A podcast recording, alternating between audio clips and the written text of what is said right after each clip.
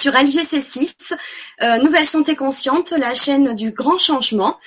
Euh, ce soir, j'ai le grand plaisir de retrouver euh, Philippe Sorstein, radiesthésiste, magnétiseur et psychopraticien, qui va nous parler des liens de la Kabbale, des anges gardiens et des chakras.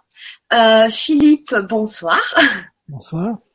Bienvenue sur LGC6 je suis ravie de vous recevoir ce soir. Votre sujet va être passionnant. Euh, alors, je vous rappelle pour les nouveaux, si vous êtes euh, tout nouveau sur, si vous découvrez LGC6, si vous découvrez le grand changement, vous pouvez revoir euh, l'émission en replay si vous ne pouvez pas rester avec nous. Si vous restez avec nous, vous pouvez poser vos questions et vos commentaires sur le lien de la vidéo. En bas de la vidéo, vous avez la présentation de Philippe Sorstein et tout en dessous, vous avez posé vos questions ici. Si vous avez un compte euh, Gmail, Google+, vous pouvez poser votre question directement sur cette colonne. Un compte Facebook, vous avez aussi la possibilité de poser votre euh, question par ce biais-là. Et si vous avez ni un compte Gmail, ni un compte Facebook, c'est pas un problème. Vous avez une troisième colonne où vous rentrez votre commentaire euh, votre mail, euh, votre prénom, votre pseudo, vous cliquez sur envoyer et la question nous parvient. Je voulais simplement rajouter, si vous avez une question ou un commentaire qui ressemble aux questions qui sont déjà posées, n'hésitez pas à liker la question ou le commentaire. Plus il y aura de likes, plus la question ou le commentaire sera dit en, direct. Euh, si nous n'avons pas le temps euh, de poser toutes les questions, de dire tous les commentaires. Je transmettrai tout à Philippe qui prendra certainement un plaisir à répondre à chacun de vous. Oui, vraiment un plaisir. Oui. Alors nous avons euh, un commentaire que je voulais dire euh, déjà avant de commencer mhm. l'émission. C'est un commentaire de Camille Charon qui nous dit bonjour. Encore une belle soirée conférence en perspective. Le sujet est fort intéressant puisque tout est lié. Il nous faut avoir une vision holistique de ces liens. Oui, je dirais oui. Euh, donc Philippe, je vais vous laisser vous, vous présenter. Donc je disais, vous êtes radiesthésiste, euh, magnétiseur, euh, psychopraticien, mais vous êtes aussi l'auteur d'un livre qui s'appelle Guérisseur aujourd'hui. Oui. Bon, alors que l'on peut commander, mais qui est en réédition en ce moment. Ouais, est en réédition. Oui, il m'en reste quelques-uns. Je pense qu'il en reste aussi à l'univers d'Esther à Paris. Sinon, on le commande facilement. Je, vous le donne. Voilà. Oui. Euh, vous en on va en parler sûrement euh, dans, dans, dans, la soirée, mais vous êtes aussi euh, le créateur du site afdte.com. Alors, on retrouve tous les liens de Philippe dans l'article sous la vidéo. Donc, si vous avez l'occasion d'aller voir son, ses sites, c'est très intéressant. Donc, l'AFDTE.com, c'est l'association française des thérapies énergétiques mhm. qui regroupe, qui fédère les professionnels de l'énergétique. Et on y retrouve aussi des annuaires, des thérapeutes partout euh, en France, dans mhm. votre région. Mais on en parlera peut-être un peu plus tard euh, dans la soirée. En tout cas, voilà, je vais vous laisser Philippe vous présenter et nous parler donc des liens de la Kabbale, les anges gardiens et les chakras. Alors comme je disais en tout début d'émission, euh, c'est vrai que pour les initiés ou les moins initiés, de refaire mettre un petit point sur la Kabbale. Moi mhm. personnellement, euh, j'ai déjà entendu parler de la Kabbale à travers différentes conférences sur le grand changement, mais c'est pas encore tout à fait euh, très clair. Je ne pourrais pas moi-même, si vous voulez, en reparler. Donc, si vous voulez bien peut-être refaire un petit point sur mhm. qu'est-ce que la, la Kabbale, mais peut-être aussi sur les chakras, parce que certains d'entre nous peut-être découvrent aussi les centres énergétiques qu'on appelle mhm. les chakras. Donc je vous laisse, euh, je vous laisse la parole maintenant et puis euh, on verra aussi euh, un petit moment de, de questions-réponses au fil de la soirée. Avec joie. Donc je m'appelle Philippe Sorstein, je suis thérapeute, j'ai un cabinet à Paris, un autre à Versailles. J'exerce depuis 25 ans maintenant, à peu près. Donc, euh, et j'ai toujours été passionné par, par ces sujets, par tout ce qui est, je dirais, l'invisible. Donc, à travers l'ésotérisme, mais aussi à travers euh, même la voyance, euh, le magnétisme, bien sûr. Et j'ai été formé par des par des magnétiseurs. donc d'une part, par certains chamans et puis par des voyants, enfin donc de façon assez classique dans ce parcours. Euh, il y a en 94, j'ai éprouvé le besoin aussi de mieux comprendre la psyché humaine à travers des choses, je dirais, plus occidentales. Et je me suis intéressé à la psychologie parce que je trouvais que dans ce travail de thérapeute, c'était un peu compliqué de, enfin, moi en tout cas, j'étais suffisamment passionné par l'humain, si vous voulez, pour pouvoir, pour chercher à comprendre comment fonctionnait le, psychisme humain. Et donc, euh, bah, la psychologie est quelque chose d'intéressant, c'est aussi une philosophie, hein, c'est pas, c'est pas né comme ça. Donc, euh, je me suis intéressé à une psychologie humaniste qu'on appelle la psychosynthèse et qui est de tendance jungienne pour euh, schématiser. Donc, quelque chose de très ouvert, très ouvert et en tant que psychologie, mais aussi très ouvert sur l'invisible, euh, sur l'inconnu, sur ce que Jung appelle la page blanche, en quelque sorte, ce que l'on ne connaît pas et qui est qui est présent. Mm-hmm. Donc, voilà un petit peu mon parcours. Si les gens euh, veulent poser des questions, euh, ils le feront volontiers. Enfin, sinon, voilà, je suis euh, voilà. Alors, est-ce que vous voulez qu'on continue à vous présenter ou parce qu'il y a déjà une, une de petites questions qui arrivent? En ce qui me concerne, en ce qui me concerne, moi la présentation, voilà. Bon, je suis pas quelqu'un de très, voilà, je suis pas un très grand communicant, je le reconnais. Donc, mais si des gens veulent poser des questions, ils peuvent. Il y a vraiment aucun souci. Donc, oui. D'accord. Alors j'ai peut-être une question qui va peut-être euh, du coup euh, nous rentrer dans le vif euh, du sujet. C'est Nat, Nat et plus loin naturellement. Donc ça fait naturellement. Je trouve ça très joli. Qui nous dit j'avais un exemple. Je me sens en colère et j'ai une boule dans la gorge lorsque mon fils n'écoute pas ce que je lui dis. Donc déjà merci naturellement pour euh, mm. pour ce commentaire, euh, peut-être euh, question parce que je pense que dessous mm. ce commentaire il y a une. Alors il y a différents niveaux de réponse, si vous voulez. Il y a la réponse, euh, je dirais, euh, classique du bon père de famille ou de la bonne mère de famille, qui est euh, la réponse autour du lien entre ces, ces personnes, entre elle et son fils, savoir qu'est-ce qu'il n'entend pas, qu'est-ce qu'elle appelle, par exemple, quand elle parle, est-ce que c'est des remontrances, est-ce que c'est des, est-ce que c'est quelque chose que le fils ne fait pas, est-ce que c'est en général le fils qui ne lui parle pas? Donc, alors je sais pas quel âge a son fils, c'est dommage qu'elle ne le dise pas mais euh, mais bon un fils alors si elle est en direct avec nous peut-être qu'elle pourra au fil euh, de la soirée à un moment donné euh, si elle le peut euh, nous donner quelques précisions. En tout cas j'aimerais bien que vous définissiez euh, peut-être donc qu'est-ce que c'est que la cabale? Voilà.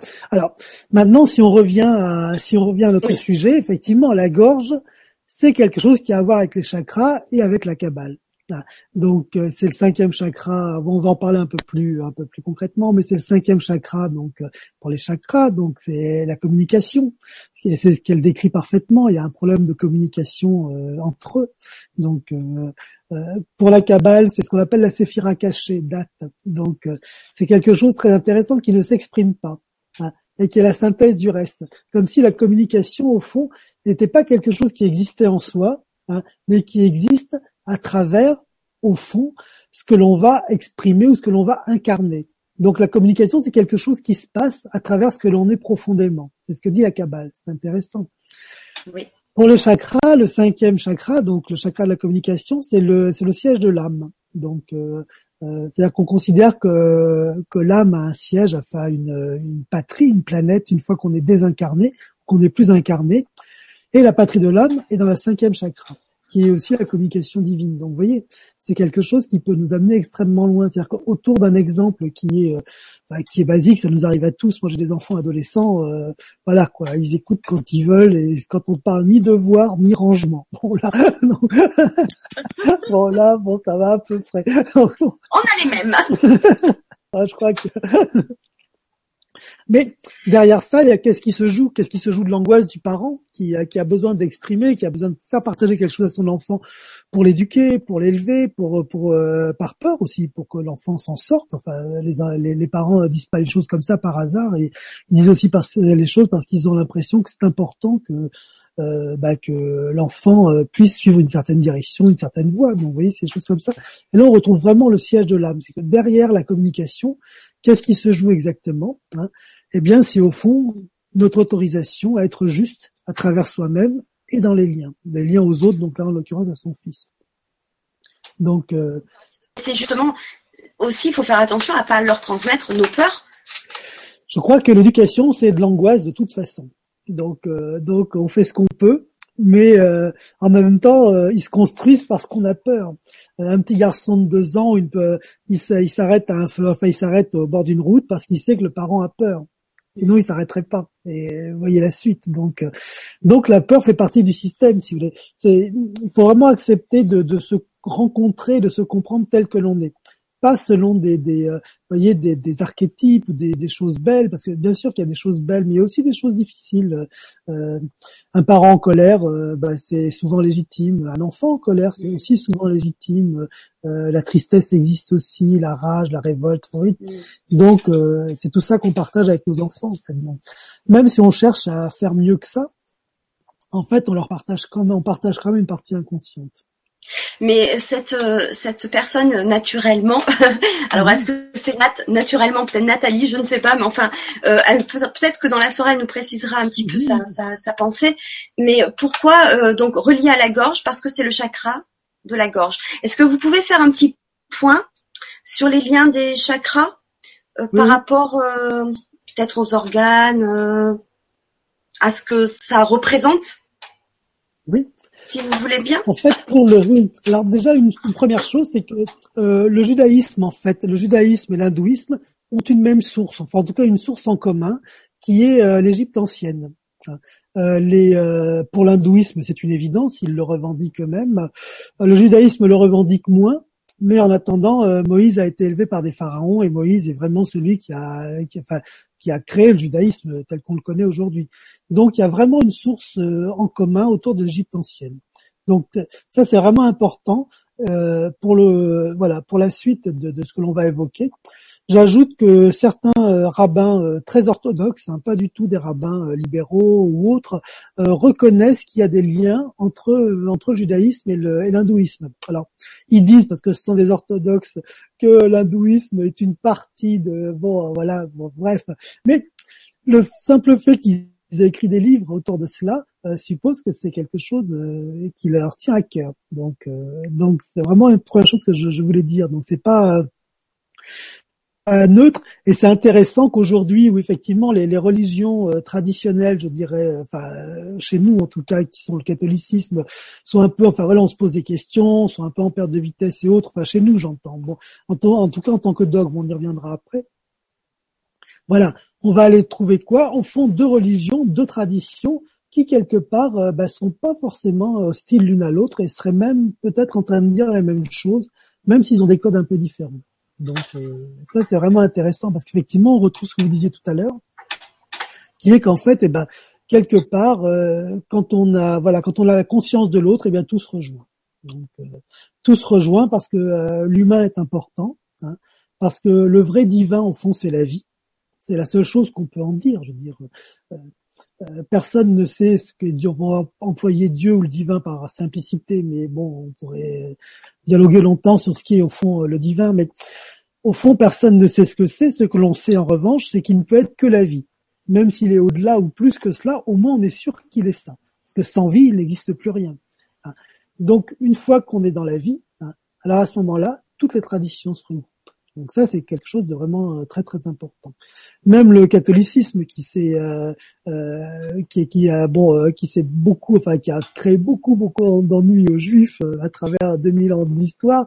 en fait, il n'y a pas de chrétienté sans cabale. On va en parler après, mais la cabale c'est le Messie et le Messie c'est ben, c'est c'est la chrétienté. Donc après, il y a des il y a des questions qui se posent. Est-ce que l'homme Jésus était le Messie ou non? Bon là, effectivement, il y a une vraie il y a une vraie opposition entre le judaïsme et le christianisme, mais en attendant, euh, en attendant, euh, euh, la notion de Messie ne peut exister qu'à travers la Kabbale.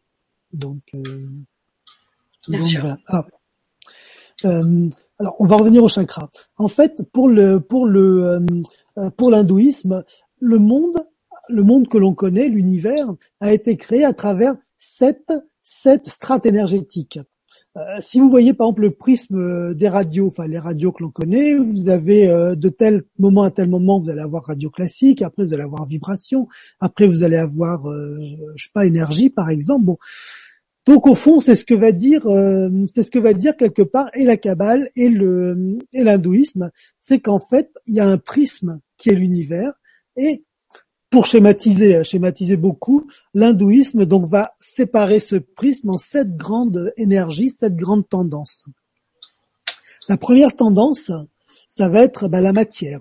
Et la matière va être symbolisée par une énergie qui est rouge et qui va être qui va être dans notre corps au niveau du périnée. C'est-à-dire qu'en fait, on a un espace au niveau du périnée hein, qui est connecté à cette énergie-là dans lequel on est matérialisé. Si on n'avait pas de périnée, enfin schématiquement, si on n'avait pas cet espace-là, on serait désincarné. Il est probable que les anges, par exemple, n'aient pas cet espace euh, de matière puisqu'ils ne sont pas matérialisés. Oui. Donc la matière, l'énergie rouge. S'il y a des choses que vous ne comprenez pas ou mal, vous me le dites, hein, vous n'hésitez pas. Parce que c'est vrai que quand on connaît un sujet, euh, euh, on a tendance à faire un peu des raccourcis. Bon, c'est pas toujours... Euh, voilà, c'est, c'est, pour ça que c'est plus intéressant quand il y a une interaction, parce qu'au moins on peut, on peut affiner un peu. Bien sûr. Alors c'est vrai que moi aussi je connais un, petit peu, mais je me mets à la place de, de, de ceux qui connaissent. Vous inquiétez pas. En tout cas, pour l'instant, c'est très clair.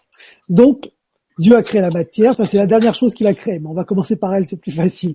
Donc, a créé la matière.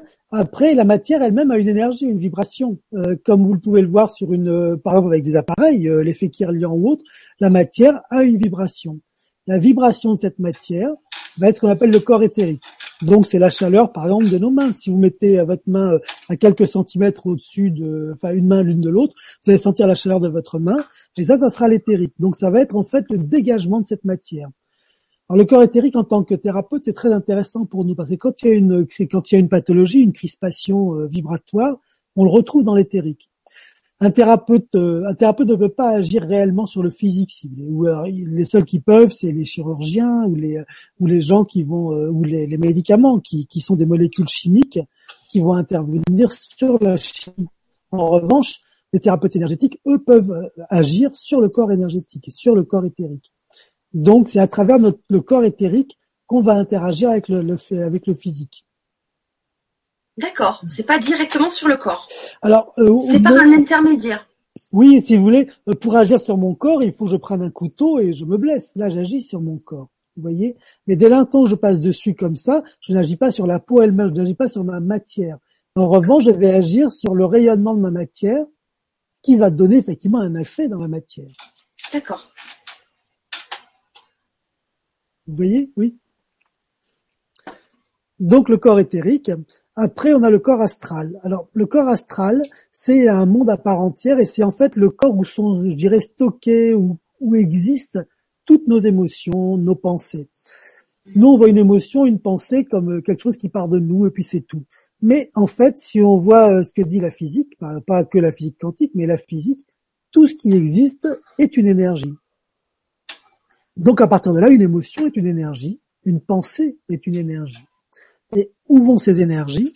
Eh bien, elles vont aller dans ce plan astral, qui va du coup créer une espèce de vortex, c'est-à-dire que du coup, toutes ces émotions, toutes ces pensées vont créer un monde à part entière. Un peu comme, euh, par exemple, tous les plastiques qui se retrouvent dans l'océan et qui, hélas, sont en train de construire un, continent euh, de, un continent de déchets. Bon, voyez, de la même façon, nos pensées, nos émotions construisent un continent, un espace dans lequel tout va exister et nos corps astraux de plus, notre corps astral est en fait le lien entre notre âme et notre corps physique.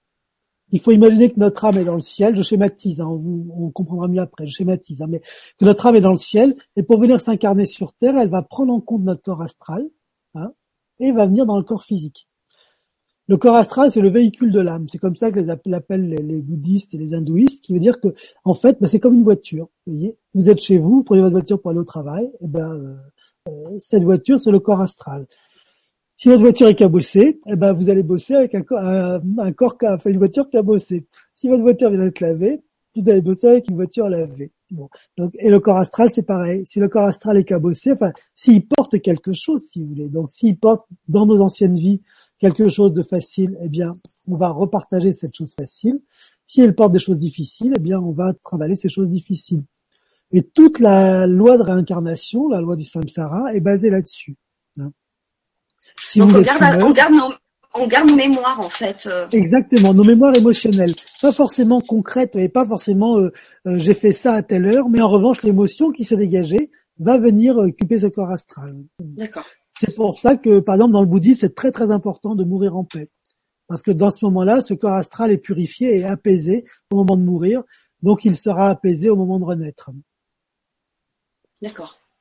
Et ça, c'est là, on est vraiment dans l'hindouisme, on est vraiment dans les traditions asiatiques, reprises bien sûr par le bouddhisme. Hein, donc, euh, euh, d'où l'importance de, ce, corps astral. Bon. Après le corps astral, il y a ce qu'on appelle le plan mental. Bon, je sais pas pourquoi il y a ce nom-là, bon, mais qui est le, enfin, l'énergie du cœur et le chakra du cœur. D'accord. Le chakra du cœur, c'est au fond, c'est la réponse du divin. Quand je, vous ferai la descente dans quelques minutes, et vous allez mieux comprendre ce qui se passe. Le chakra du cœur, c'est la mémoire divine en quelque sorte. C'est-à-dire que euh, c'est comme si le, divin nous avait donné cette mémoire. Il nous a transmis un héritage, hein, euh, un héritage, euh, une, parole, quelque chose comme ça. Et cette chose-là, c'est c'est l'amour inconditionnel et c'est le chakra du cœur. Vous voyez, jusqu'à présent, je parlais de nous au fond. Je parlais du corps physique, de l'émanation du corps physique, le corps éthérique, puis du corps astral, qui est au fond nos pensées, le rayonnement de tout ce qui est pensée, euh, égrégore, euh, euh, émotion, etc. Donc c'est la chose qui nous est individuelle en quelque sorte, individuelle à l'âme en tout cas. Oui. À partir de maintenant, vous voyez, on parle plutôt de compassion, de choses inconditionnelles. De, vous voyez, on est dans une autre dimension qui est l'espace divin. Donc le cœur. Alors oui, euh, troisième chakra, c'est le plexus solaire. Mais enfin, c'est juste tellement. Euh, enfin, euh, si des gens ont des questions à poser là-dessus, je le fais volontiers, je réponds volontiers, mais c'est bon, c'est tellement connu, reconnu. Bon. Donc le cœur, quatrième chakra. Donc cinquième chakra, la gorge. Et la gorge, c'est l'expression du divin. Donc en fait, ce que l'on porte dans la gorge, c'est la conscience de Dieu. Alors quand on fera les descentes, on va mieux comprendre. Et la gorge, c'est le siège de l'âme. Toujours dans la tradition, la tradition hindouiste. Euh, c'est-à-dire que c'est ce qu'on appelle le plan, le plan causal. Hein. Donc pourquoi causal? Parce que en fait, les effets, le divin crée une cause qui est la cause de l'incarnation. Alors on va en reparler. je sais que c'est un peu, euh, c'est un peu, c'est un peu cabalistique jusqu'à présent, mais euh, vous comprendrez dans quelques minutes. Euh, en fait, donc la gorge, c'est là où nos âmes habitent, en quelque sorte, dans ce plan causal. Euh, c'est-à-dire que c'est le plan de la, c'est quasi, c'est le paradis terrestre, par exemple. Voilà. Si vous lisez la Bible, le paradis terrestre, on y est, on est là. Et en fait, il y a la faute du paradis terrestre. Bon, on va pas revenir sur l'histoire de Ève, euh, etc. Enfin, qui a bien fait hein, au fond, parce que euh, avant, euh, Adam était un légume. Hein, faut, faut, appeler un Il était là tranquille, il faisait rien, il pensait pas, il, il mangeait pas. Enfin, voilà quoi. C'était une plante parmi d'autres. Heureusement qu'elle était là pour euh, corser un peu la, situation. Mais bon, donc donc voilà, le paradis est encore en lien avec le divin et en fait, par donc la faute d'Ève, enfin du moins la, connaissance la connaissance de la création, parce qu'en fait il s'agit de ça, de la sexualité de la mm. création. Hein, voilà, euh, Dieu c'est écrit dans la Bible, c'est écrit dans l'Ancien Testament, les habille de peau, c'est intéressant, et les envoie dans le monde. Vous voyez, Dieu donc leur dit de quitter le paradis terrestre, bon ça on le sait tous, les habille de peau et leur dit maintenant vous partez. Les habille de peau la mémoire du divin, c'est le quatrième chakra, et leur dit de partir, troisième, deuxième et premier chakra. Et à ce moment-là, ils sont créateurs sur Terre. J'ai pas appris un ancien, bon, c'est peut-être pas le, le, but, mais mais euh, on le lit clairement dans le, on le lit clairement dans Bereshit, enfin dans le, premier livre de la de l'Ancien Testament. C'est écrit noir sur blanc, donc euh, il suffit de le lire, euh, donc c'est clairement indiqué. D'accord. Donc vous voyez, donc cinquième chakra, c'est ce symbole paradis terrestre profondément en lien avec le ciel. Sixième chakra, donc le fameux troisième œil, euh, lui c'est la conscience du divin. Donc euh, c'est-à-dire que au fond c'est les pensées, les consciences du divin. Euh, c'est ce qu'il pense, ce qu'il sait, ce qu'il fait. C'est pour ça que ça a un tel rapport avec la médiumnité, avec l'écoute, avec, oui, la clairvoyance. Exactement. Et quand on est par exemple en état de méditation, il suffit de se poser et de se visualiser dans la couleur bleu nuit ou de se visualiser dans l'univers, comme si on était dans l'univers, pour voir des choses apparaître euh, de vraiment très très intéressantes. Hmm. Un exemple tout bête que l'on peut faire, une expérience tout bête que l'on peut faire tous, c'est que au fond, qu'est-ce qu'on voit? Moi, en face de moi, je vois mon salon, ma cheminée. Pourquoi? Parce que la Terre existe. Mais si d'un claquement de doigts, la Terre disparaissait, qu'est-ce qu'on verrait? On verrait l'univers. Vous voyez? Ouais. Bah oui, on serait dans le ciel, on serait euh, comme un cosmonaute, si vous voulez. Vous voyez? Donc et ça, c'est une expérience que l'on peut tous faire et qui, qui vraiment apporte euh, vraiment des, des, des, expériences, des, des connaissances euh, étonnantes, vraiment étonnantes. Mm. Une perception du ciel, une perception de, de l'invisible, de, de mm-hmm. une écoute aussi de ce qui peut arriver qui est vraiment fabuleux, mm-hmm. vraiment formidable. Donc ça, c'est la donc sixième chakra, conscience du divin. Le septième chakra, qui est le divin en tant qu'être. Donc, euh, en fait, alors le divin en tant qu'être, c'est-à-dire sa totalité. En fait, le divin, euh, le Dieu, si vous voulez, ce que dit au fond, euh, ce que dit aussi la Kabbale d'ailleurs, mais ce que dit, euh, ce que dit aussi la, théorie des chakras, c'est que vu qu'il a la totalité, il sait pas vraiment ce qu'il est. Est-ce que vous êtes capable de sentir, de séparer votre doigt de la main, par exemple, ou de la, vous voyez, de la main du bras? Est-ce que vous êtes capable, quand vous êtes dans une eau à 37 degrés à la température du corps, il y a plein d'exemples là-dessus, on ne sait plus où est son corps, où est l'eau, parce que en fait, parce qu'on est une totalité. Dieu est en la totalité. Tout est lié, tout est un, oui. Exactement. Il avait besoin de d'exprimer quelque chose parce qu'il est aussi du yang, il est le besoin d'expression. Donc Dieu, cette totalité, septième chakra, prend conscience de son besoin d'expression. Sixième chakra prend conscience, sa tête agit et il va exprimer. Il va exprimer. Hein, il va donc créer l'univers. Cinquième chakra. Vous voyez? Donc en fait, Dieu, hein, ou le divin, dans sa conscience, décide à un moment donné d'autoriser sa pulsion, d'autoriser son, euh, désir, d'autoriser euh, son expression. Et ça, eh bien, c'est là que cela va démarrer à travers le cinquième chakra, création divine. Cette création divine, paradis terrestre dans la tradition euh, catholique, enfin, judéo-chrétienne, cette euh, cette euh, donc cette euh, j'en oublie mes mots cette donc cette création divine voilà.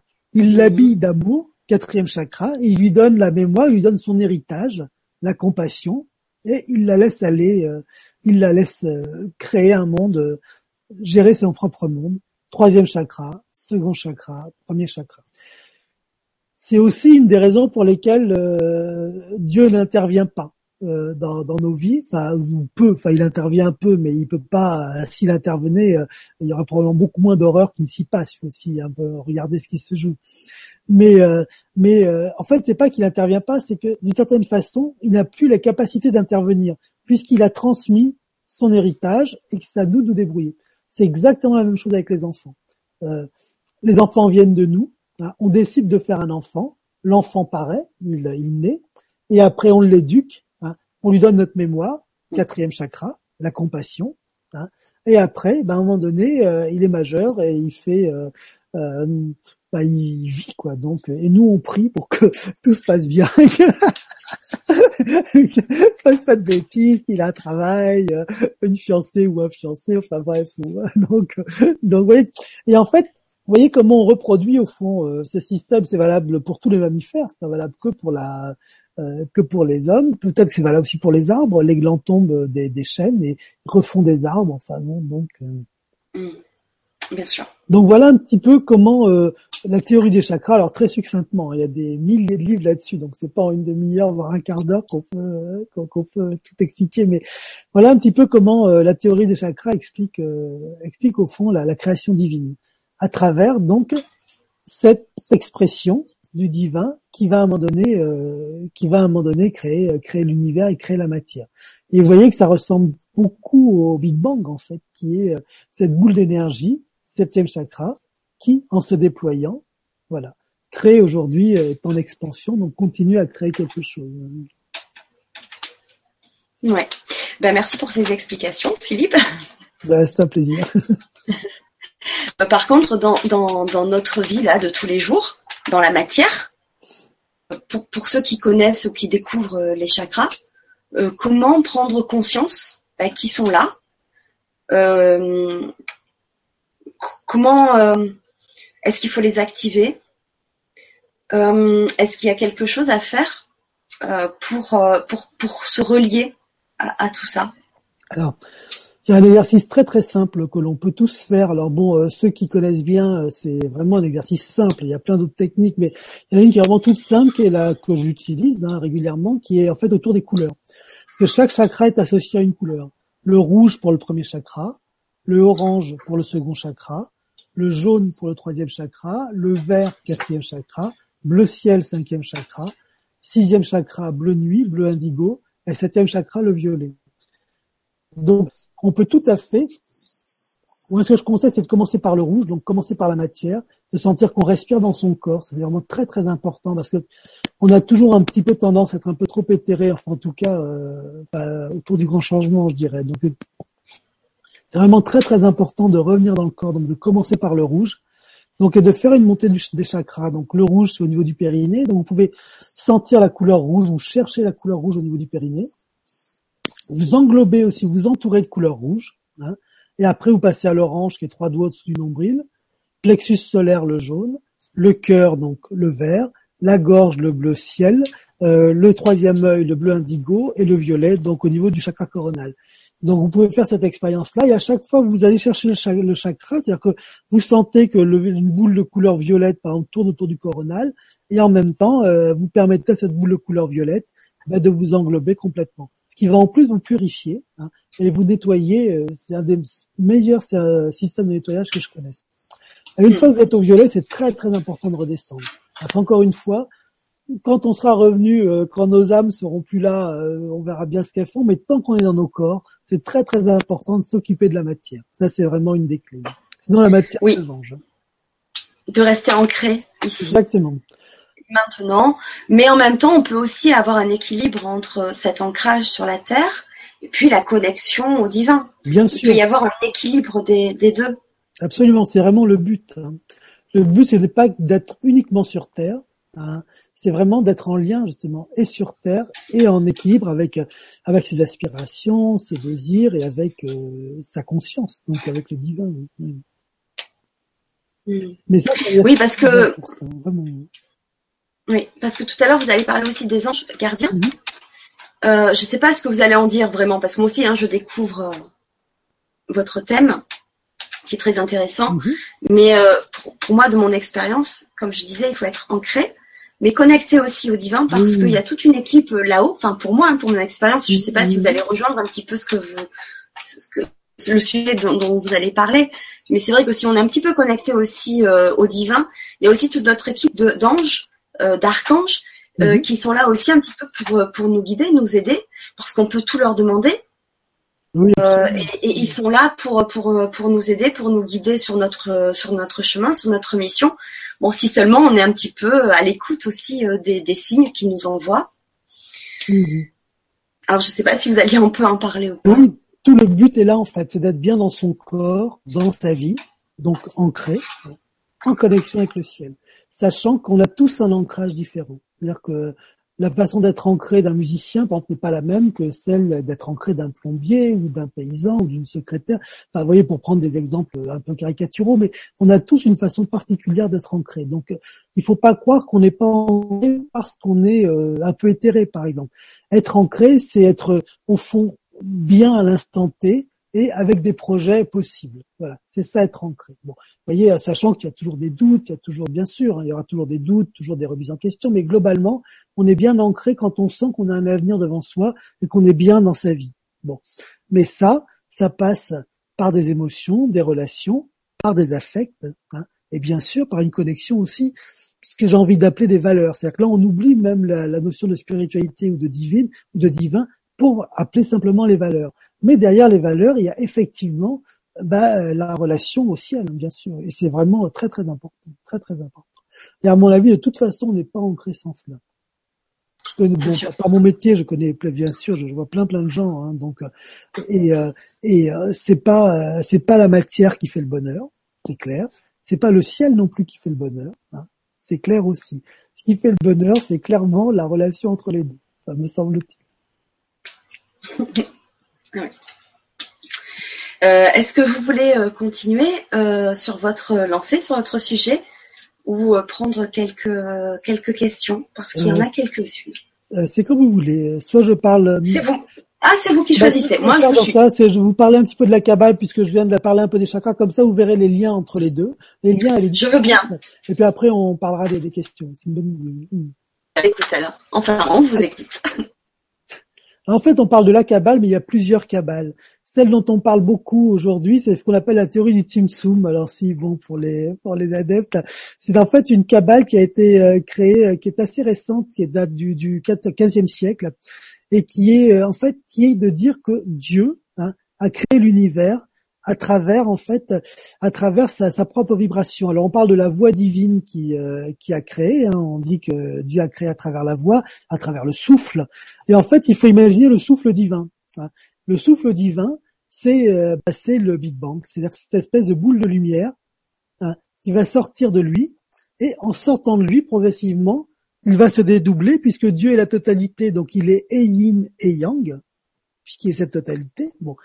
Il va se dédoubler pour créer le yin et le yang, et le yin et le yang vont se réunir de temps en temps, se redédoubler, vous voyez, donc pour créer en fait la matière que nous on n'appelle pas dans le judaïsme euh, le septième chakra, mais Malkouk. Bon, chacun a ses définitions. Mais, vous voyez, pour la, pour la, la Kabbale, en fait, le souffle divin, Dieu a créé l'univers à travers son souffle, et ce qu'on appelle des, les séphirotes, donc euh, des, des, bulles de lumière, des, des bulles d'énergie, de vibration, qui en se dédoublant vont créer, euh, enfin en se démultipliant vont créer euh, donc le, le ciel, vont créer la terre sachant que dans la cabale, il y a dix boules différentes. Alors, c'est là où les codes diffèrent un peu parce que c'est pareil, en fait, entre deux, entre deux émissions de radio, vous voyez, il y a toujours un peu une frontière euh, qui est trouble, on ne sait pas trop euh, qui fait quoi, qui commence. Bon. Donc, si vous voulez, chacun a pris un peu des codes un peu différents, même s'ils se retrouvent dans les, dans les symboles, dans les grands, grands symboles. Bon, il n'y a pas les sept corps de, euh, de, de la tradition hindouiste. Pour le Kabbal, la Kabbale, il y a quatre corps. Donc, il y a le ciel, le cœur, l'énergie vitale et la terre. Alors, vous voyez, c'est pas très, euh, euh, c'est pas si, euh, il y a, bon, voilà, on peut faire le corps, le corps et le, le corps, donc mmh. le corps éthérique font une seule chose qui est mal cook. Après, on passe à l'énergie. Enfin bref, donc c'est, vous voyez, donc les tendances sont un peu différentes, mais on retrouve, on retrouve au fond cette, cette expression du divin pour arriver à la matière à travers des grandes, grandes tendances. Alors, pour la Kabbale, il y a donc quatre corps. Le corps de la tête, qu'on appelle Keter, et cette tête va donner le yin et le yang. Donc le yin et le yang. Le yin et le yang vont continuer à se donc euh, la rigueur et la miséricorde pour les kabbalistiques, puisque yin et yang sont des sont des mots euh, enfin de tradition plutôt asiatique. Donc euh, la, la miséricorde et la rigueur qui vont se démultiplier, enfin plutôt ce, qui vont progressivement se euh, devenir de plus en plus relâchés, de plus en plus abandonnés, jusqu'à ce qu'on va qu'on retrouve rejoint sur Terre. Comme si pour la Kabbale, au fond, la matière, enfin nous, hein, retrouvions ce yin et ce yang, ce qui n'est pas forcément le cas des espaces intermédiaires. Par exemple, on dit que les anges n'ont pas de sexe. Hein. Donc ils sont et yin et yang, Hein. Quoi qu'il y en a certains qui ont des tendances yin et tendances yang, on en parlera tout à l'heure, mais mais euh, ils n'ont pas de sexe. Oui, les anges en, qui, dont les mots terminant EL sont de tendance masculine, hein, et ceux qui ont les mots terminant IAH sont de tendance féminine. Mais si vous voulez, c'est des, euh, c'est des colorations, c'est pas. Euh, oui, c'est, oui, c'est pas comme l'entend nous dans notre physique. Ce sont des tendances.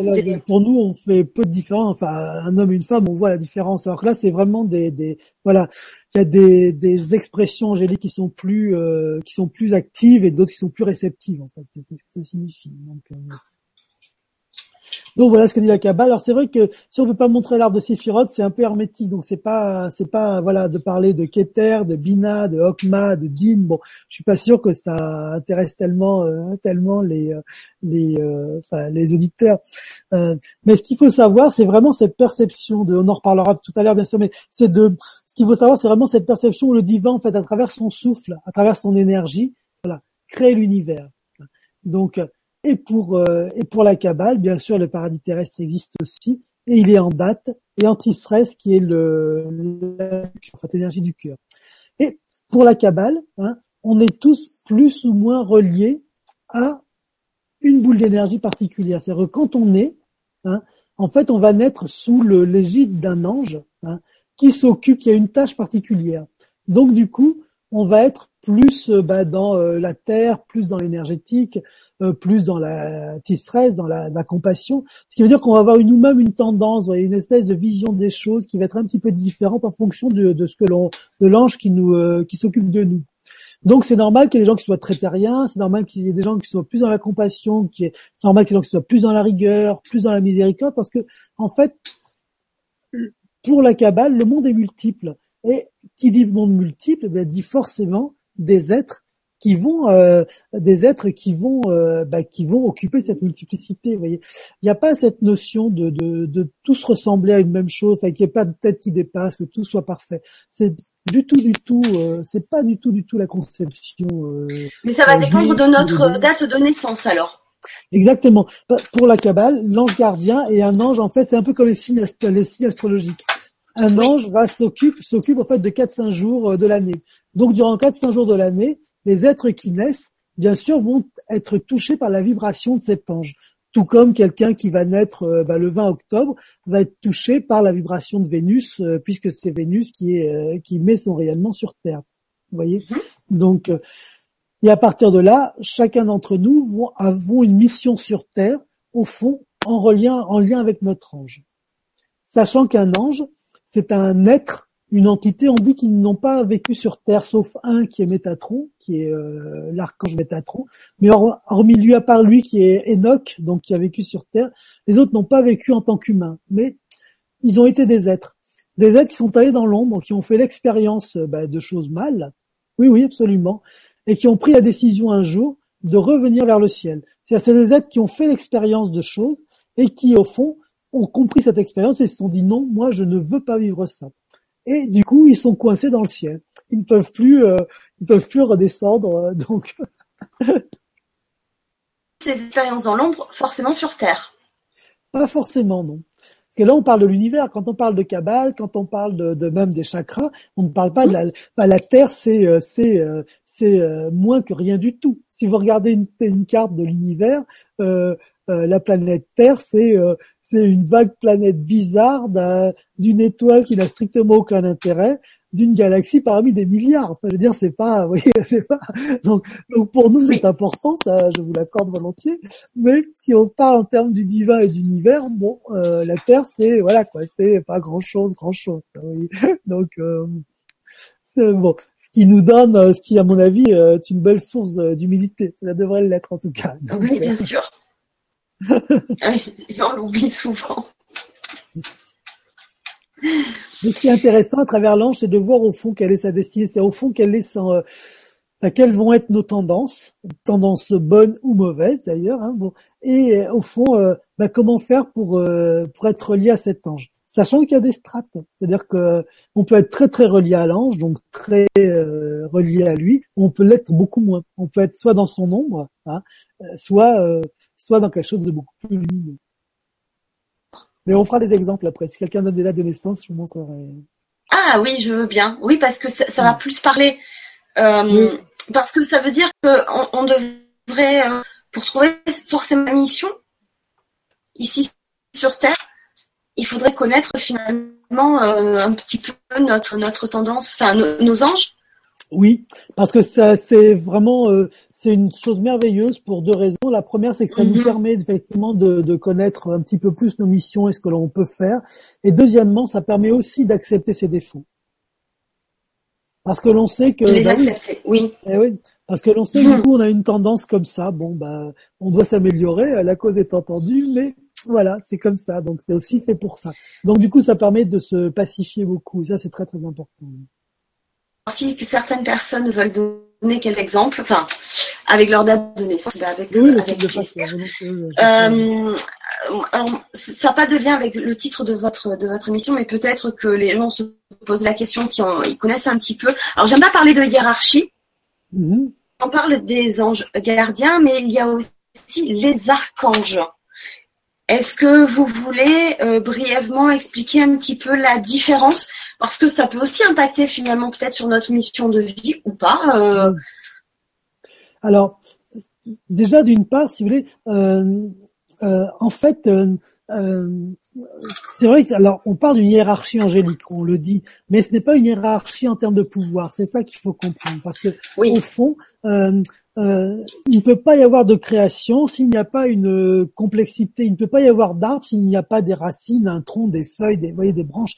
C'est pas possible.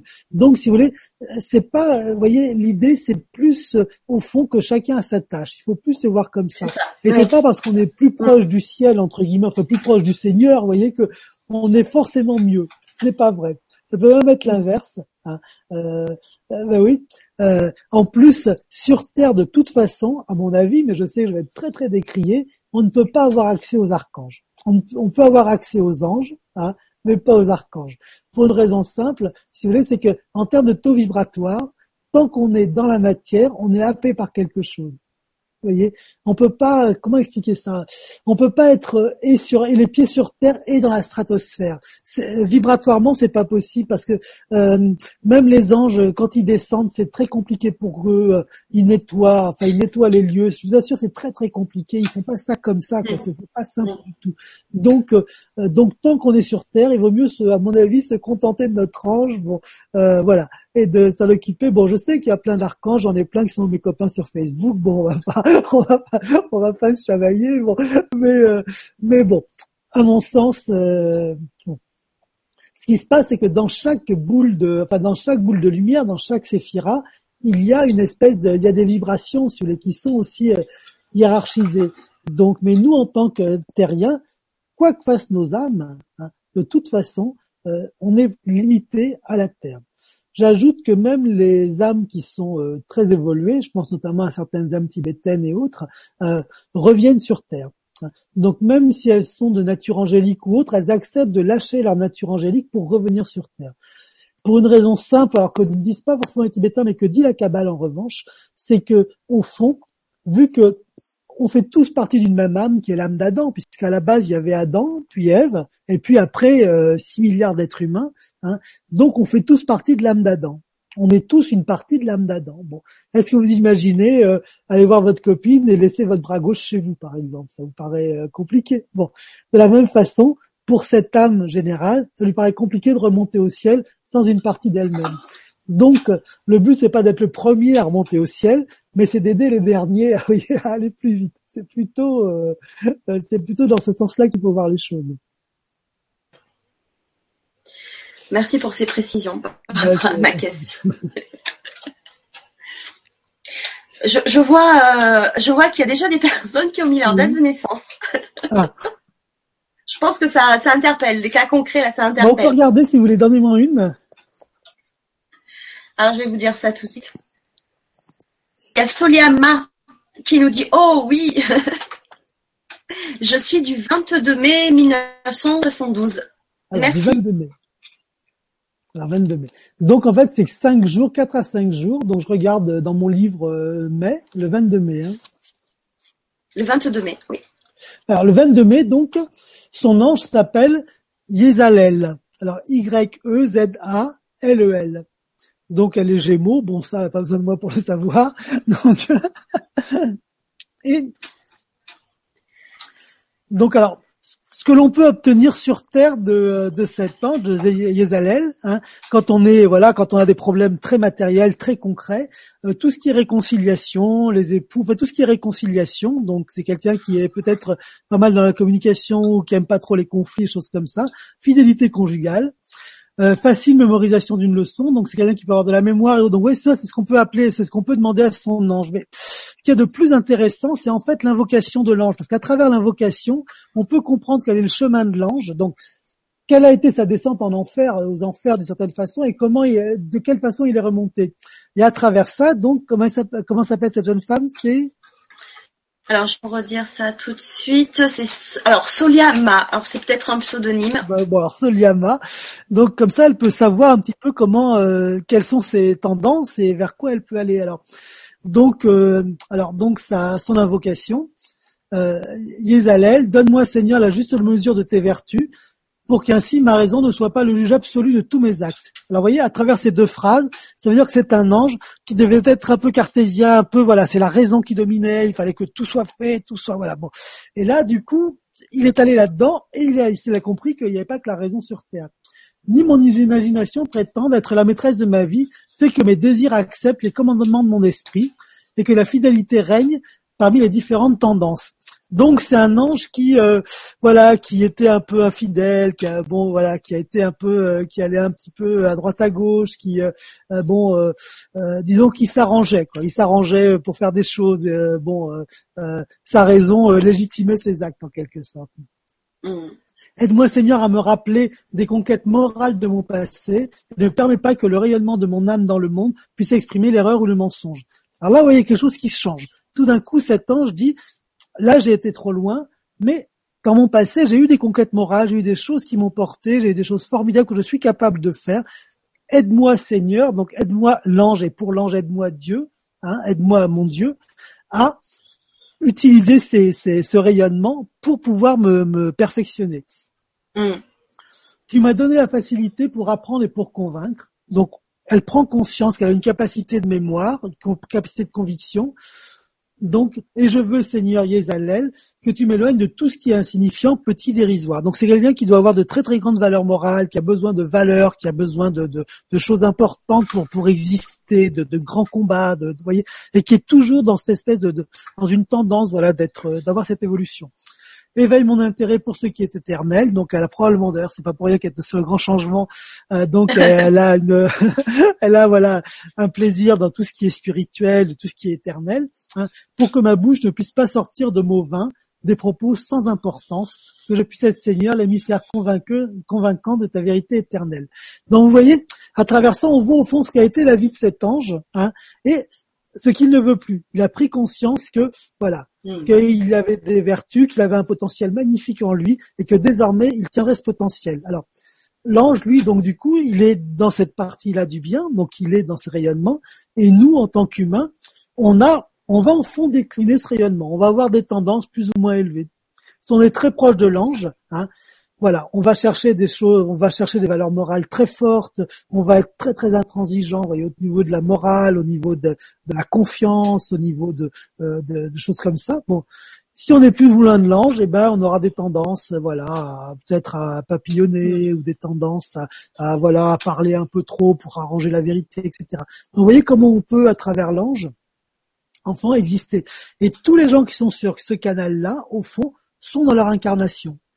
Donc même quelqu'un qui a voilà qui a une tendance à voilà regarder à droite à gauche par exemple, être un peu infidèle, mais qui sait que c'est pas bien, en fait il est dans sa destinée. Alors le but c'est d'aller mieux évidemment, mais il sait que voilà que c'est bon, que c'est il est venu aussi pour ça, pour parfaire ça.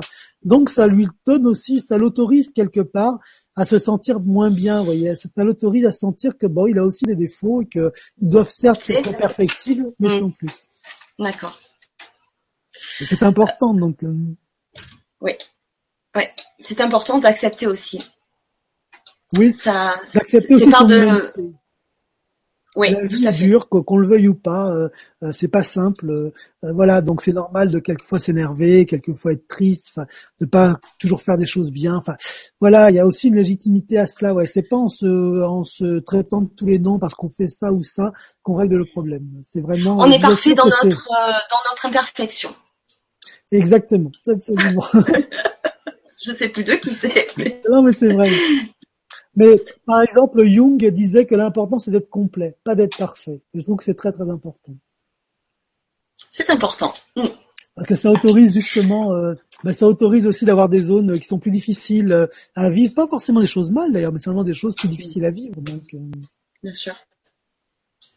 Allez, on va continuer avec une dernière peut-être date de naissance parce qu'il y a encore vraiment des questions qui sont fort intéressantes. Oui. Euh, c'est Caroline Franchini. Alors, qui nous dit bonsoir, je suis née le 24 août 1977 et je veux bien que vous m'en disiez davantage sur mon ange de tutelle. Merci. Mon ange de ah, tutelle, j'aime bien ça. oui, c'est vrai, c'est vraiment ça. Alors, si on pinaille un peu, il y a d'autres anges qui participent à tout ça, mais bon, ce qui est important dans l'ange gardien, c'est vraiment celui qui, qui, prédestine notre naissance. Alors le 24 août. Mm. Alors c'est l'Ekabel, qui s'appelle l'Ekabel, L-E-K-A-B-E-L. Donc euh, ça, où il est fort, ce qu'on peut lui demander, c'est inspiration et affaires professionnelles. Donc, c'est les problèmes de job, ça, faut vraiment pas hésiter à le prier. À le prier. On peut l'invoquer pour tout ce qui est en relation avec la profession. Et il est hautement spécialisé pour tout ce qui touche au travail. vraiment, il, insiste bien là-dessus. Donc, si elle a des problèmes de job, faut vraiment qu'elle n'hésite pas à le, prier. Donc, euh, alors. Je me sers d'un livre qui s'appelle De Aziel, qui, qui est sur les anges gardiens. Faut vous retrouver sur internet facilement ou vous achetez le livre tout simplement. C'est donc c'est pour dire que les invocations que je vous donne sont dans le commerce. C'est pas bon. Donc alors, les cabelles. Inspire mon âme Seigneur pour que mon travail humain s'écoule dans les chemins de l'abstrait. Aide-moi à découvrir de mes espaces intérieurs les grands espaces sidéraux. Ah oui, tiens, ça c'est intéressant. C'est quelqu'un qui euh, qui est peut-être euh, qui est peut-être, enfin c'est l'ange, euh, quelqu'un qui était peut-être trop dans les aspirations, trop dans le, trop dans la rêverie, pas assez dans le concret. Voyez, et, euh, voyez, euh, qu'on parle de aide-moi que mon travail humain s'écoule dans les chemins de l'abstrait, aide-moi à découvrir les grands espaces intérieurs, les grands espaces sidéraux, de façon à ce que mon rythme micro-organique soit réglé avec le rythme du mouvement cosmique. Ce qui veut dire que voilà, c'est quelqu'un qui avait des grands projets, des grandes idées, mais qui avait du mal à matérialiser, qui avait du mal à faire le lien entre euh, bah, le ciel, les pensées, les aspirations, les émotions et le concret, la matière. Donc euh, très bien. Fais que mon intellect puisse donner la difficile solution qu'on attend de moi éloigne-moi de la tentation de m'enorgueillir, de m'enrichir dans l'exploitation de mes talents. Dans cette dernière étape d'un cycle d'évolution, donne-moi la nécessaire sérénité pour que je puisse assimiler les expériences cumulées dans les vies antérieures. Ah oui, donc c'est quelqu'un qui voilà, qui avait tendance plutôt peut-être à faire des choses où on gagnait vite de l'argent, des choses comme ça, parce que vu qu'en fait euh, il fallait qu'il réfléchisse beaucoup pour réussir, qu'il galérait, du coup il lâchait un peu cette euh, la valeur travail, le plaisir de d'exprimer quelque chose, le plaisir de la création au profit de quelque chose d'un peu plus immédiat. Donc euh, voilà, ça peut être les tendances de cet ange. Donc, ce qui veut dire, c'est quelqu'un qui a qui a de très très grandes valeurs morales, qui a de très grandes une très grande aspiration au niveau du travail, et c'est quelqu'un pour qui la notion de création, parce que derrière le mot travail, c'est la notion de création au niveau du divin, c'est quelqu'un pour qui la création est extrêmement importante. Donc, il, elle ne réussira jamais à s'enrichir à travers l'argent, mais à travers ce qu'elle crée. Un peu comme un Picasso, qui, euh, s'il avait aimé l'argent, Picasso, il aurait arrêté, euh, il aurait arrêté les sa cinquième toile. C'est bien qu'il ait préféré peindre que l'argent. Sinon, pas qu'il aimait l'argent aussi, attention. Hein. Mais euh, il aimait même beaucoup, mais il aimait surtout peindre. Donc, donc, et si elle est en mesure, donc, dans cette, cette créativité-là, alors effectivement, euh, tout est bien. Et si elle a des problèmes de job, faut vraiment pas qu'elle hésite à prier son ange. Quand on est quand on est sous l'égide d'un ange, on peut le prier quand on veut. Quand on n'est pas sous l'égide d'un ange, mais qu'on peut en avoir besoin, bon, quelqu'un qui est au chômage et qui aurait besoin de l'écabelle pour euh, euh, bah, pour euh, trouver du travail, il peut le prier, mais il peut le prier certains jours ou certaines heures de la journée. Par exemple, l'écabelle, on peut le prier de 10h à 10h20 tous les matins. Ça, n'importe qui peut le faire. Donc tous les gens au chômage en peuvent le faire, ou prier certains jours, du 24 au 28 août bien sûr, le 21 avril, le 5 juillet, le 18 septembre, parce que en fait ce sont des moments où il reste actif en fait. C'est pas lui, par exemple le, le, 29 novembre, c'est c'est pas sous son égide à lui, mais il est actif à ce moment-là. Donc on peut quand même lui demander quelque chose. Euh... Une ouverture dans le ciel, si vous voulez. Oui, voilà, c'est comme s'il il pouvait plus facilement venir dans notre euh, matière. Enfin, je sais pas comment l'expliquer. En fait, le euh. ciel s'ouvre ou se ferme. Je sais que c'est de densité, donc euh, donc à ce moment-là, c'est un peu moins dense pour lui. Et c'est plus facile pour se transporter. D'accord. Euh, J'avais cru lire aussi que le jour de notre anniversaire, c'est aussi euh, le jour où on pouvait euh, communiquer avec notre ange. Oui, oui, c'est le plus, c'est le jour le plus facile. C'est le jour le plus facile. la, la, première raison, c'est que bah, euh, c'est à ce moment-là qu'on est né, donc c'est à ce moment-là qu'on est vraiment aligné, je dirais, sur l'ange.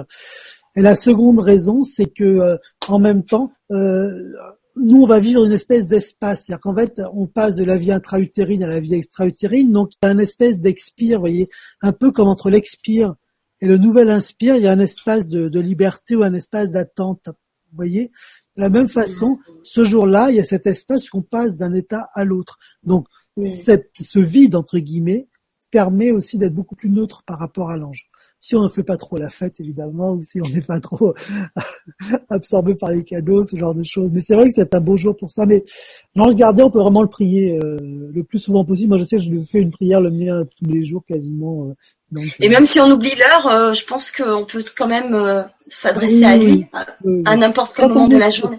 Son propre ange, on peut le prier quand on veut. C'est vrai. C'est les gens qui ne sont pas. par exemple, moi, je suis du 22 octobre. Alors, si je veux prier les Cabelles, je vais être. voilà, il faut que je le fasse de 10h à 10h20 tous les matins. Si je le fais à 11 heures, il est peut-être plus là. Bon, mais euh, mais quand c'est votre ange, alors là, Caroline, elle c'est son ange, par exemple. Alors du coup, elle peut le prier quand elle veut. D'accord. Ben merci Philippe. Et c'est vraiment un magnifique chemin de vie, c'est que euh, comprendre l'ange, ressentir euh, ce qu'a vécu l'ange et en quoi il est, en quoi on partage quelque chose, on partage un destin commun je vous assure que c'est vraiment une expérience formidable pour euh, pour réussir sa vie. C'est vraiment une expérience pour être vraiment aligné dans ses projets, dans ses désirs, de d'arrêter les illusions, enfin les illusions qu'on en a tous. Hein, euh, bon, mais à ce moment-là, voilà, de dire là ici ça c'est juste et ça moi je peux le faire. Et ça c'est formidable, c'est vraiment formidable. Merci Philippe. Alors là, je viens de m'arrêter sur un commentaire et une question parce que c'est une personne qui s'appelle. Emma et qui est en direct de Jérusalem. Alors Emma nous dit bonsoir, passionnant. Merci Emma. Euh, bonsoir de Jérusalem.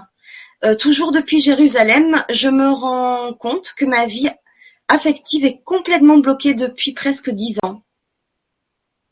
Passe, pardon. Je pense être à la fois très indépendante, mais aussi capable de beaucoup d'amour. Mhm. Qu'est-ce qui peut expliquer un tel blocage au plan énergétique ou autre? Et elle rajoute, euh, abordez-vous les liens donc le titre de l'émission dans votre livre. Chiffre de son ange, date de naissance 24 avril. D'accord. Euh, pardon, le 4 avril, pardon, pardon. Le 4 avril. Alors justement, non, le 27 avril. 27 avril. D'accord. on peut justement, justement, alors, bon, de ce qu'elle évoque, il peut y avoir plein, plein de raisons, euh, raisons aussi, euh, euh, enfin, des raisons émotionnelles, des raisons liées à l'enfance, à plein, plein de choses. Assez. Mais on peut essayer de voir, je dirais, bon, c'est pas forcément ce que je fais tout le temps, mais s'il y avait une thérapie de l'ange, on peut essayer de voir à travers quoi son ange pourrait l'aider à dépasser cela, enfin à dépasser, c'est-à-dire à rencontrer quelqu'un en l'occurrence. Alors redonnez-moi, c'est, c'est le, le 4 avril, ça vous m'avez dit le Non, le 27 avril. 27 avril. 27 avril, d'accord. Oui. 27, hein, je me trompe pas. 27, euh. oui. je raconte pas des cracks. en tout cas, merci beaucoup Emma de nous regarder de, de, bah Jérusalem. c'est vrai que ça. Surtout euh, sur la cabane de Jérusalem, c'est vraiment super. oui. Alors, le 24, 24 27 avril, donc euh, donc 25 euh, au 30 avril. Alors, son, le nom de son ange, c'est Kaetel, C-A-H-E-T-H-E-L. Donc, euh, ah oui. Donc, alors, ce que l'on peut obtenir de Kaetel, la bénédiction de Dieu et chasser les mauvais esprits.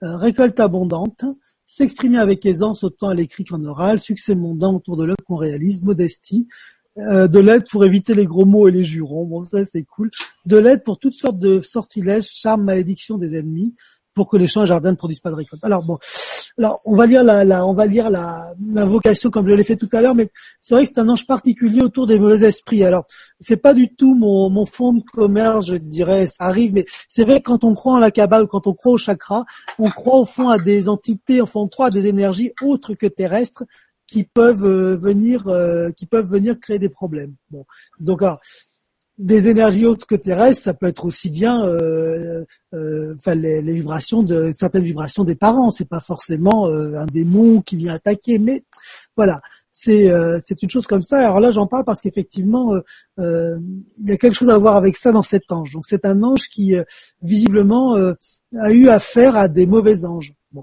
et qui a appris à les hmm. chasser. Donc grâce à la grâce à la bénédiction divine, euh, ce qui n'est pas si facile pour trouver un compagnon. On va en parler après. Mais euh, mm. euh donc euh, il y a peut-être quelque chose à voir autour de cela. Alors mm. Qu'a-t-elle J'ai reçu de toi, Seigneur? Alors là, je lis l'invocation. Hein. Qu'a-t-elle J'ai reçu de toi, Seigneur, une infinité de dons? Mes lèvres expriment avec aisance le monde que tu as créé, et mes mains modèlent des formes pleines de grâce avec ta matière primordiale. Donc c'est un ange qui est c'est un ange qui a une certaine élévation hein, et qui est très très proche de, de Dieu.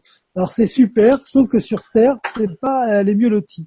Donc, euh, euh, parce, bah oui, parce que la Terre est pas si simple à gérer et euh, quelquefois, voilà, une bonne colère de temps en temps, ça, je dis pas que c'est bien, je dis pas dit ça, mais ça peut régler certaines choses. Donc, pas bon.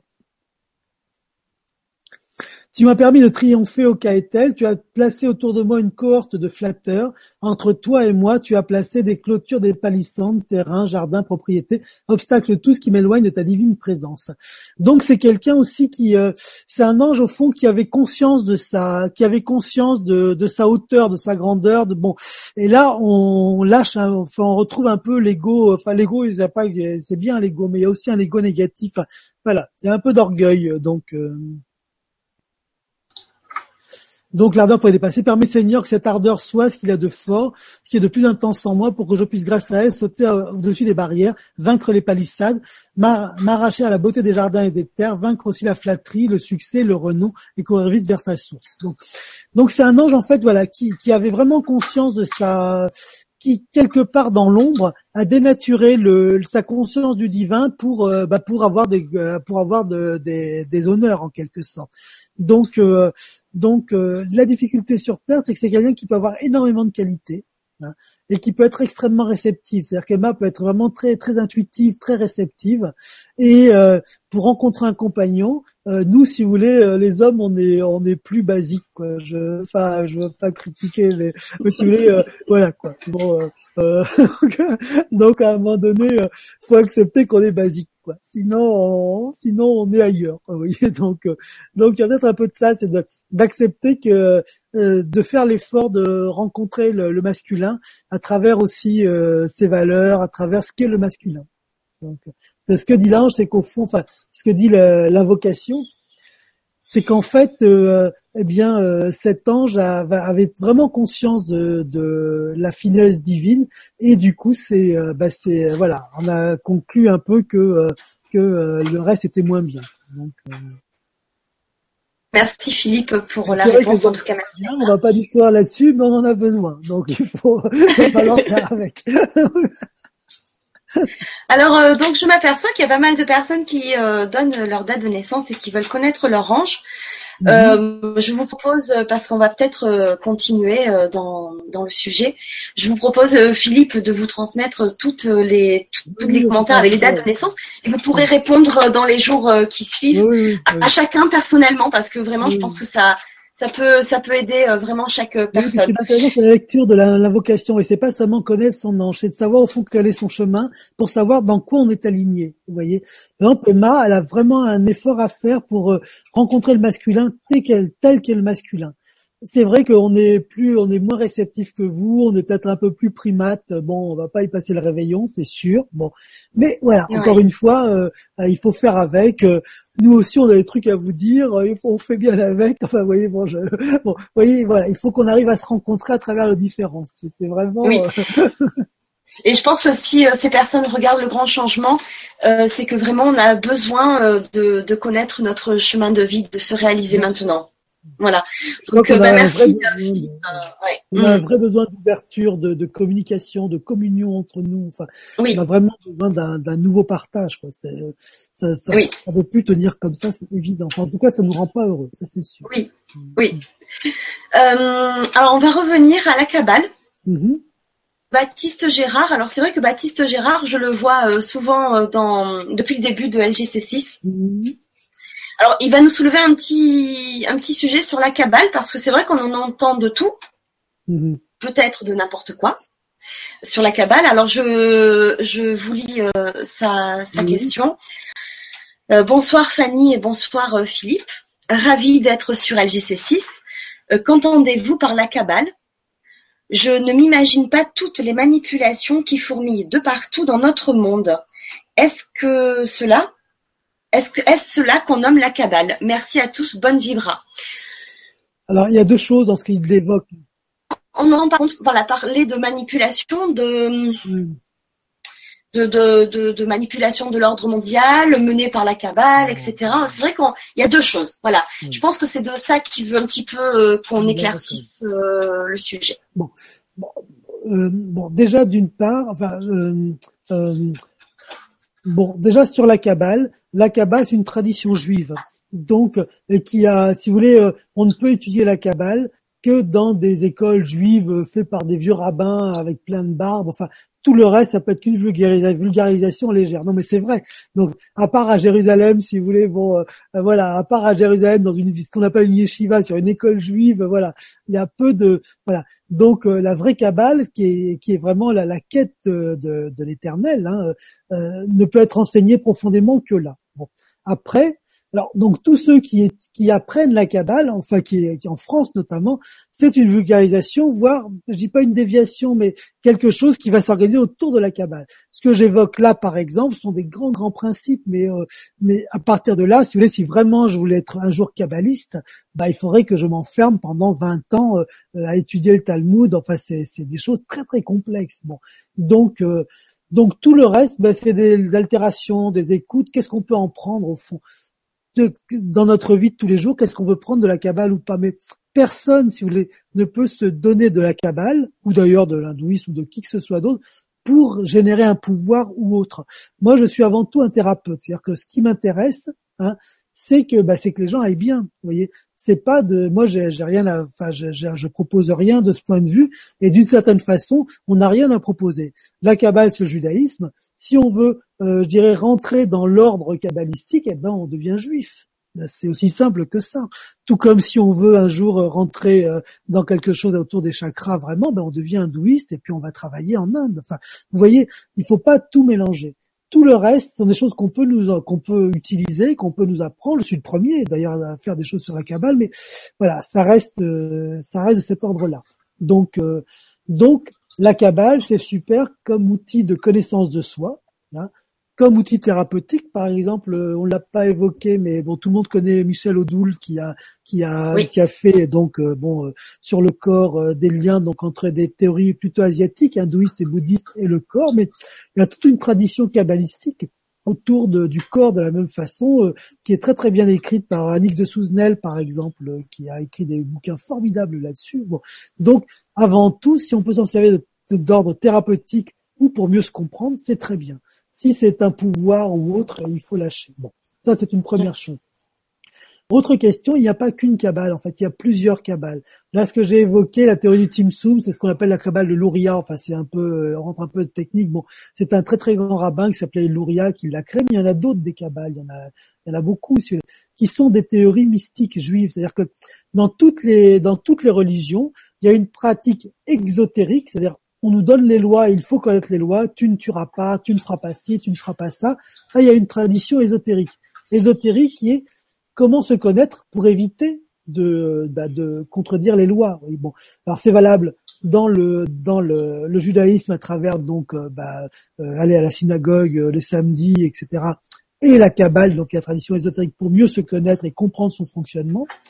C'est valable dans l'hindouisme à travers l'hindouisme, les prières, les mantras et le tantrisme qui est la qui est la voie ésotérique de l'hindouisme. C'est valable aussi euh, dans le christianisme où il y a eu c'est moins fréquent dans le christianisme, il y a eu des écoles notamment euh, chez les euh, chez les bénédictins par exemple des bon dans les monastères, il y a une quête autour de ça, vous voyez donc donc il y a cette double dimension à chaque fois. Bon mais il y a plusieurs cabales. Donc celle dont on parle c'est la cabale de Louria, bon mais il y en a d'autres.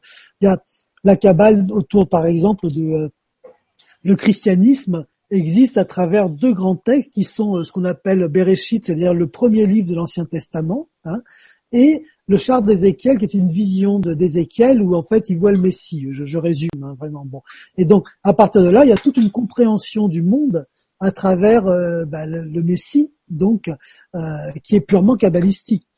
La grande différence entre les catholiques, enfin les chrétiens et les juifs, c'est que les chrétiens disent avoir trouvé leur Messie qui est Jésus, et les juifs disent que non. Bon, voilà. Alors euh, bon, après, on va pas. Euh, mais en fait, il n'y a pas de il n'y a pas de christianisme sans cabale. C'est strictement impossible, puisque euh, le christianisme est une quête du Messie qui a été nommé par la Kabbale, qui a été défini par la Kabbale. Bon, bon, voilà. Sinon, il y a ce qu'on dit les Kabbales, bon, euh, dans le langage courant, euh, euh, qui est le langage courant catholique à une époque où les Juifs n'étaient pas très bien vus, donc c'est pas forcément une bonne chose. Bon, quant à un nouvel ordre mondial autour de, d'un mystérieux complot judéo, je ne sais trop quoi. bon, il suffit d'ouvrir le journal pour voir qu'aujourd'hui le pouvoir n'est pas au judéo, je ne sais quoi. Le pouvoir, il est en Asie principalement. Il est aux États-Unis. Bon, aux États-Unis, il y a pas mal de juifs, c'est vraiment. Enfin, voilà, il faut lâcher. Euh, quand il y a eu la crise des subprimes, par exemple, euh, aux États-Unis en 2008, ils ont abandonné la banque juive, qui a créé d'ailleurs la qui a créé la crise des subprimes, et ils ont sauvé la banque, euh, la banque qui était qui était chrétienne, mais qui était ah des chrétiens du Nord, j'ai un trou, qui était oh, comment on appelle ça? Enfin bon, ils ont sauvé la banque chrétienne et ils ont euh, lâché en vol la banque juive. Bon, bah, s'il y avait eu un ordre juif mondial et compagnie, je pense que ça ne serait pas passé comme ça. Donc, euh, oui, et c'est bien plus complexe que cela. Oui, c'est c'est des trucs qui, qui arrivent depuis depuis le Moyen Âge. On entend dire des choses. Et, euh, voilà, c'est une bonne raison de nous diviser, pas de nous diviser les juifs et les autres, mais de diviser l'humanité. Hein, euh, voilà. Je pense qu'on n'a pas besoin de ça et que je pense que c'est pas la vérité tout simplement. Euh, euh je, je, crois qu'il y a vraiment, voilà, ça en arrange certains, enfin ça en a arrangé certains en tout cas parce que ça leur permettait d'exister à travers ces divisions. Comme aujourd'hui, certains s'arrangent des divisions pour bah, pour exister, mais je ne mm. pense pas qu'on arrivera à quelque chose de cette façon. Ça, je suis certain de cela. Merci Philippe. On a un petit retour d'Emma de Jérusalem. Oui. Euh, merci infiniment. C'est un éclairage d'une justesse surprenante. Voilà de quoi relancer le cheminement. Bah écoutez, merci Philippe, parce que voilà. très bien, très bien. Euh, j'avais Les femmes ont pris beaucoup de, ont pris beaucoup leur envol, ce qui est super. Donc, euh, et nous, si vous voulez, on doit s'adapter. Et qu'on le veuille ou non, euh, on est euh, dans une société où au fond, aujourd'hui, la société est plutôt féminine, même si c'est pas le cas dans le travail. Donc, bah, on peut débattre de cela, mais en termes de société, par exemple, le grand changement, on est dans la perception euh, féminine des choses, dans la réceptivité, dans le ressenti. Donc, c'est vrai que du haut de cela, je pense que les hommes paraissent pas forcément à la hauteur. Parce que ce n'est pas notre plan, ce n'est pas notre monde, c'est plutôt le monde féminin. Vous voyez, mais c'est pas pour ça qu'on n'a pas un intérêt par ailleurs, qu'on n'a pas autre chose. Donc c'est l'idée, c'est vraiment de euh, voilà d'être aussi à l'écoute de ce que nous sommes en tant qu'hommes pour ce que l'on est. enfin, c'est ce que dit l'ange en quelque sorte. Hein. Oui. C'est pas le cas de tout le monde. Tous les anges sont différents. Donc. Euh. Merci Philippe de ces précisions. Euh, on a Christelle Creton mm-hmm. qui nous dit je suis passionnée par le domaine des énergéticiens, magnétiseurs. Mais existe-t-il des formations plus reconnues entre guillemets que d'autres? Comment progresser sinon? Alors en fait, euh, euh, alors il n'y a pas de formation d'état, de choses comme ça, ça n'existe pas. ce qui se passe, c'est que de tout temps, les magnétiseurs, les énergéticiens ont été guidés, ont été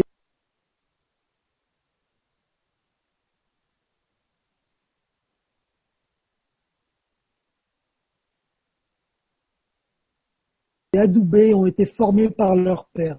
Que ce soit un grand-père ou un père qui forme son fils, par exemple, à l'énergétique, que ce soit une tante ou une grand-mère qui donne le secret, qui donne le don à quelqu'un, ou que ça soit dans des villages, etc. Il y a toujours eu cet, apprentissage de magnétiseur et puis cet adoubement d'un magnétiseur. Bon. Aujourd'hui, c'est vrai qu'il y a un peu de tout et n'importe quoi, et j'entends beaucoup de gens, notamment sur Facebook, qui disent oui, mais il faut faire ça tout seul quand on a le don. Non, moi je ne partage pas du tout ça. Euh, le don, c'est une chose. Hein. En revanche, euh, dès l'instant où on s'intéresse à l'humain, c'est aussi important de se former, de faire des choses, de, suivre des cours, des aides, parce que de toute façon, on a besoin d'expérience, on a besoin d'avoir aussi l'expérience de nos aînés pour euh, bah, pour être guidé. Moi, j'ai été formé par d'autres magnétiseurs, j'en forme d'autres aujourd'hui. Enfin bon, donc ça c'est important. Maintenant, il n'y a pas d'école vraiment de magnétisme. Bon, moi, je donne, on donne tous des, beaucoup de donne des cours, mais c'est plutôt des, des professionnels, enfin des, des praticiens qui, à un moment donné, décident éprouvent le besoin au fond de faire partager à d'autres parce que eux ils ont reçu. Si moi il n'y avait pas eu euh, Jean-Claude Secondé, Joël Peleski pour me former, ben, je ne serais pas là aujourd'hui. Donc je trouve naturel aujourd'hui de former d'autres gens. Donc euh, bon, dans ce contexte-là, on donne des cours, on fait des, des stages, etc. Bon, mais ce qu'il faut voir, c'est l'énergéticien lui-même. C'est-à-dire que en fait, on a chacun nos techniques, on a chacun notre ressenti, on a chacun notre histoire aussi, et c'est à travers cela qu'on pratique. Donc, euh, euh, donc il faut, si elle se sent bien avec un énergéticien qui donne des cours, qui accepte de l'aider, bah, auquel cas qu'elle y aille. Mais euh, c'est comme ça que ça fonctionnera. Sachant qu'on est tous différents. Ce que j'essaie d'expliquer dans mon livre, c'est que il n'y a pas un truc qui marche pour tout le monde. Ça n'existe pas. Parce que, en fait, notre antenne qui va nous permettre, au fond, de ressentir l'autre et de partager, eh bien, c'est nous. Et on est tous différents. On a tous une antenne différente. Et avant tout, ce travail, c'est de découvrir sa propre antenne pour après pouvoir l'utiliser. Hein, et effectivement aider d'autres gens. Donc, euh, donc, si elle rencontre quelqu'un qu'elle connaît, vraiment euh, qu'elle le fasse. Ou ne pas hésiter à faire une séance aussi. Oui, absolument. À recevoir une séance de ce praticien pour savoir si déjà on est un peu sur la même fréquence. Parce que c'est aussi une question de relationnel, de, de, vibration. Euh, et c'est important de, de, bien connaître euh, peut-être voilà dans, par le biais d'une d'une séance. En revanche, je veux juste aussi rappeler qu'il n'y a pas de de diplômes en, en France, euh, en l'occurrence, euh, qui euh, reconnaissent, on va dire légalement entre guillemets, le magnétisme, l'énergéticien, etc. Ce sont des certificats, donc ce n'est pas reconnu, même si on est professionnel et que même si on a des résultats, etc. Voilà, c'est encore pas vraiment bah, légitime, reconnu. L'idée, c'est qu'en fait, quand on, comment je fais une session de formation, je donne, je donne une attestation de fin de stage à la fin. Bon, c'est pour, c'est pour que les gens aient un retour disant qu'ils ont travaillé avec moi. Tout comme moi, j'ai travaillé avec Joël Peleski, par exemple, ou Jean-Claude Sugondet, donc qui sont des magnétiseurs qui m'ont formé. Voilà. Un jour, ils peuvent dire, moi, j'ai été formé par. Bon. Et c'est une façon dans le milieu de savoir qu'on vient d'une lignée, vous voyez, qu'on vient de quelque chose. Bon. Alors mmh. après, il se passe plein de choses. On a chacun des parcours différents et autres. Mais pour revenir à ce que vous disiez, moi, bon, Joël Peleski, qui m'a vraiment appris euh, plein, plein de choses de ce que je sais. La première fois que je l'ai vu, c'est que moi, j'y suis allé en séance. Elle a posé ma, sa main sur mon chakra cardiaque, hein, et je, et j'ai senti des choses tellement incroyables que je me suis dit, moi, je veux que les gens sentent ça quand moi j'imposerai les mains. Et de ce jour, je ne l'ai pas lâché, hein, tant que je ne suis pas arrivé à cela. Donc, vous voyez, ça fait quoi ce que vous dites? Et effectivement, ce qu'il faut, c'est, voilà, c'est consulter. Et puis, quand on sent qu'il y a un fini avec quelqu'un, ne pas hésiter à demander. Euh. Oui. Et, et, je veux aussi un petit peu revenir sur ce que vous disiez, si c'est pour euh, pour être un peu plus clair. Euh, c'est pas forcément euh, on parle beaucoup de, dons, c'est venu de mon grand-père, de ma grand-mère, etc. C'est, je suis d'une lignée de guérisseurs. Moi, je pense euh, et, je suis convaincue qu'on a tous, voilà, on est tous capables. Si on a envie d'être généreux, de prendre du temps pour les autres et pour soi, et, et que ça soit peut-être dans le magnétisme, mais ça peut être aussi euh, à travers d'autres d'autres techniques. On, est tous tous tous guérisseurs. Et déjà, guérisseur de soi mhm. et après guérisseur des autres. Les hindous disent une chose très belle là-dessus. Ils disent que sur le chemin de la spiritualité, les dons arrivent.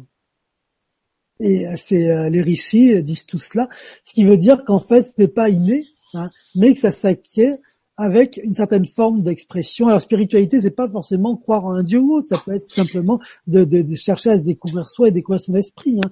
Mais c'est à travers ce chemin-là que les choses se font.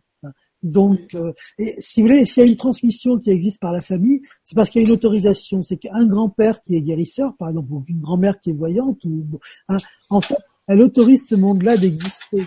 Donc forcément, c'est plus, euh, on est moins bloqué. Ouais. Du coup, on va s'autoriser cela plus facilement parce qu'on l'a toujours vécu. Moi, j'ai mon fils quand il avait trois ans, par exemple. Quand j'arrivais derrière lui, je mettais ma main sur sa tête, mais sans le toucher. Hein. Il me disait "Arrête, papa, tu sais bien que j'y crois pas." c'est drôle. Donc, et, bon, voilà. En fait, c'est complètement autorisé. Alors lui, il avait envie de s'opposer, de dire que voilà, mais voilà. En même temps, c'est acquis. Donc, si un jour il veut faire ça, il n'a pas de problème avec la vie parce que il y a quelque chose qui, qui est ouvert. Et les histoires de transmission familiale, c'est quelque chose comme ça. Mais encore une fois, sur le chemin de la spiritualité, les dons arrivent. Et ça, on est tous bien d'accord là-dessus. Et puis, et faire attention parce que peut-être que aussi nos ancêtres, nos aïeux, n'étaient pas forcément au courant aussi, qui pouvaient aussi. Absolument, euh, absolument. Voilà. Euh, et on peut le savoir, euh, bon, ben, par des décodages, etc. Mais euh, peut-être que même ne le savait pas, donc il faut faire attention à, à tout oui, ça. Il y a peut-être un aïeul au Moyen Âge, je ne sais quoi, qui, qui, faisait des choses et que tout le monde a oublié, mais qui est très réel. Tant oui. qu'à l'époque, ça se faisait pas mal sous le manteau, donc rien ne dit. En plus, bien sûr. moi, l'une de mes patientes, je pense à ça, qui a découvert dans son grenier un jour, elle a 55 ans aujourd'hui, hein, des livres qu'avait écrit son grand-père sur l'ésotérisme, etc. Des, et dans les années 50, et elle est tombée des nues en découvrant ça, par exemple. Donc, comme quoi, il y a plutôt des surprises. Oui.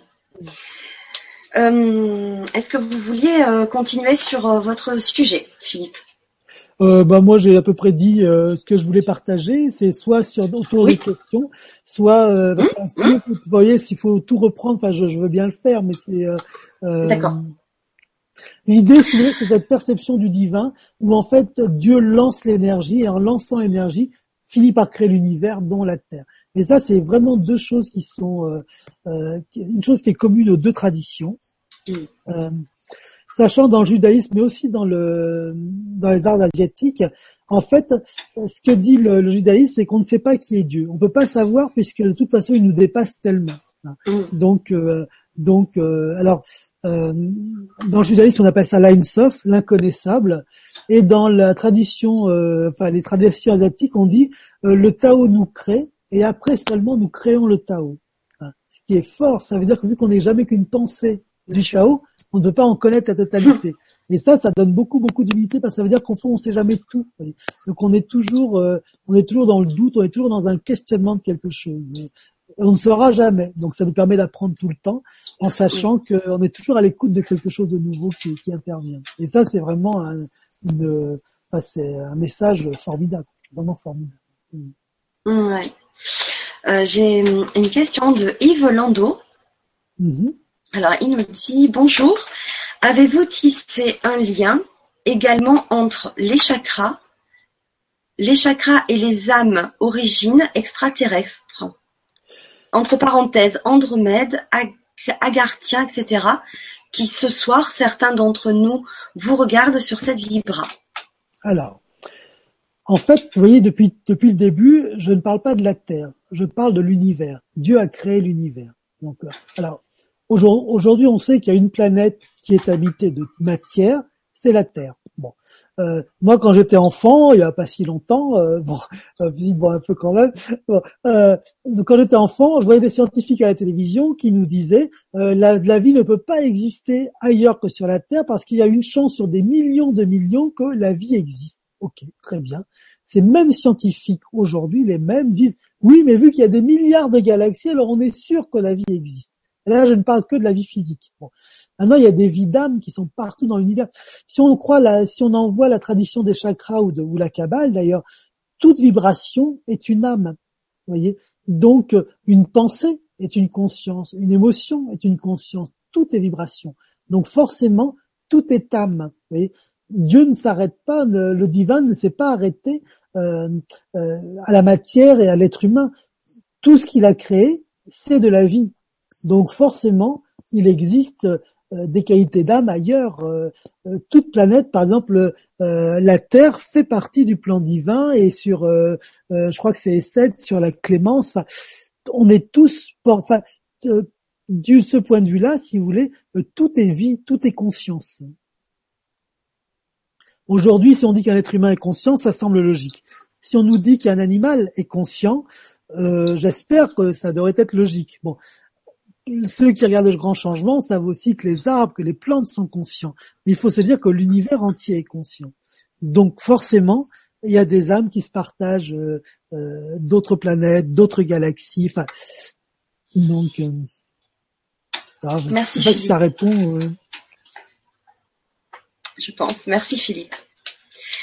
Il y a Garance Candel qui nous dit merci. Vous créez des liens entre de nombreuses connaissances. Je cherche des informations sur les Melchisédek. Il paraît que j'ai cette énergie. Ah, alors euh, je sais plus trop bien. Alors Melchisédek, c'est quelqu'un qui est dans la Bible à la base, donc c'est une énergie. Euh, euh, je, je connais pas suffisamment, je veux pas me, je veux pas trop. Mais ce qu'elle peut faire, ce qui est intéressant de faire, c'est de relire les passages sur. Alors si c'est de ça dont on parle, hein, c'est de relire les passages sur Melchi et Melchisédek dans la Bible hein, et de voir au fond quelle qualité d'énergie il avait et en quoi il a apporté à l'univers, parce que la Bible, c'est une, c'est l'expérience de vie. Si on voit l'Ancien Testament comme euh, un récit réel de ce qui s'est passé, ce Dieu-là est un monstre. Euh, c'est vrai, on regarde un peu de travers et on est euh, crucifié sur place, c'est bon quoi. Dire, mm. Moi je ferais ça à mes enfants, je serais en prison depuis longtemps, hein. je serais même, enfin je sais quoi. Bon. Donc c'est pas la façon de voir la, Bible à mon avis, l'Ancien Testament. En revanche, si on voit la Bible comme l'expérience de la vie, c'est-à-dire qu'au fond comme le, le voyage de la vie pour rester vie, alors là ça change tout.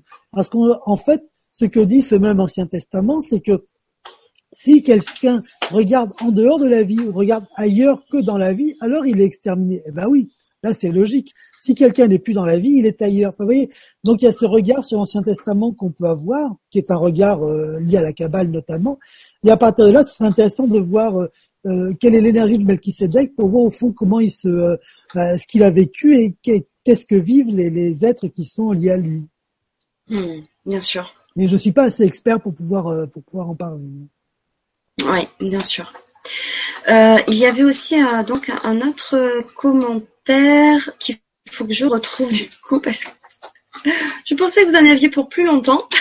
Ah, ah oui, alors je sais plus son nom. Voilà, euh, c'est quelqu'un qui nous demandait combien il y a. Voilà, combien y a-t-il d'anges Merci. C'est Cadbert qui nous pose euh, qui nous pose la question. Alors il y a 72 anges servants. Donc, c'est-à-dire qu'il y a 72 anges qui se partagent l'année. et un ange, c'est une vibration. C'est-à-dire que c'est vrai que on a tendance à, identifier un petit peu comme euh, une entité ou euh, enfin une entité. En fait, c'est un taux vibratoire. Donc il y a 72 taux vibratoires qui se partagent l'année. Euh, et où que l'on soit sur Terre, on peut capter ce taux vibratoire-là. Sachant que des anges, je vous parle des anges de la Kabbale, donc des anges qui prédestinent notre naissance. Maintenant, on peut avoir des guides, on peut avoir des aides dans, dans plein, on peut avoir un ancêtre qui nous guide euh, dans le plan astral, des choses comme ça. Donc c'est pas la même, c'est pas la même nomination que l'ange servant, mais euh, il y a des êtres, euh, il y a des êtres qui ne sont pas des anges dans l'invisible qui nous aident, hein, qui aident à notre destinée. Hmm. Merci Philippe. Et ces 72 anges sont bah, donc sont sur 10, euh, 10 euh, grandes bulles de lumière, donc il y a 10 grandes familles, si vous voulez, de ces anges qui, euh, qui prédestinent. Euh. D'accord. on va prendre encore deux trois questions. Mhm. Ça vous va? Oui, très bien, très bien. Il y a Boyadjian, Nathalie, mhm. qui nous dit j'ai eu un contact avec Aladia.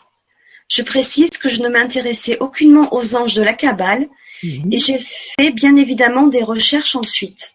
Cet échange était magique et passionnant. Je précise que je suis née un 1er décembre et qu'il ne s'agit pas de mon ange de naissance. Pouvez-vous m'expliquer ce qui m'est arrivé, s'il vous plaît? Oui. Alors, ce qui se passe, c'est qu'en fait, on a différents anges. Parce que là, ce que, on évoque vraiment la vie terrestre, mais nos âmes, euh, une fois qu'on sera plus sur Terre, euh, vont aller donc dans ce fameux euh, soit stress ou date pour la Kabbale, soit dans le cinquième chakra pour la, la pour la tradition hindouiste. Mais en fait, nos âmes sont déjà en fond liées à un ange à la base, si vous voulez. Quand elles viennent sur Terre, elles ont une mission, elles ont une rencontre particulière, donc elles sont au fond sous l'égide d'un autre ange. Un peu comme si vous êtes, par exemple, euh, ben, vous êtes attaché à l'ambassade à New York, à Washington, vous restez français, mais vous allez être lié à la vie d'un pays, d'un autre pays que le vôtre.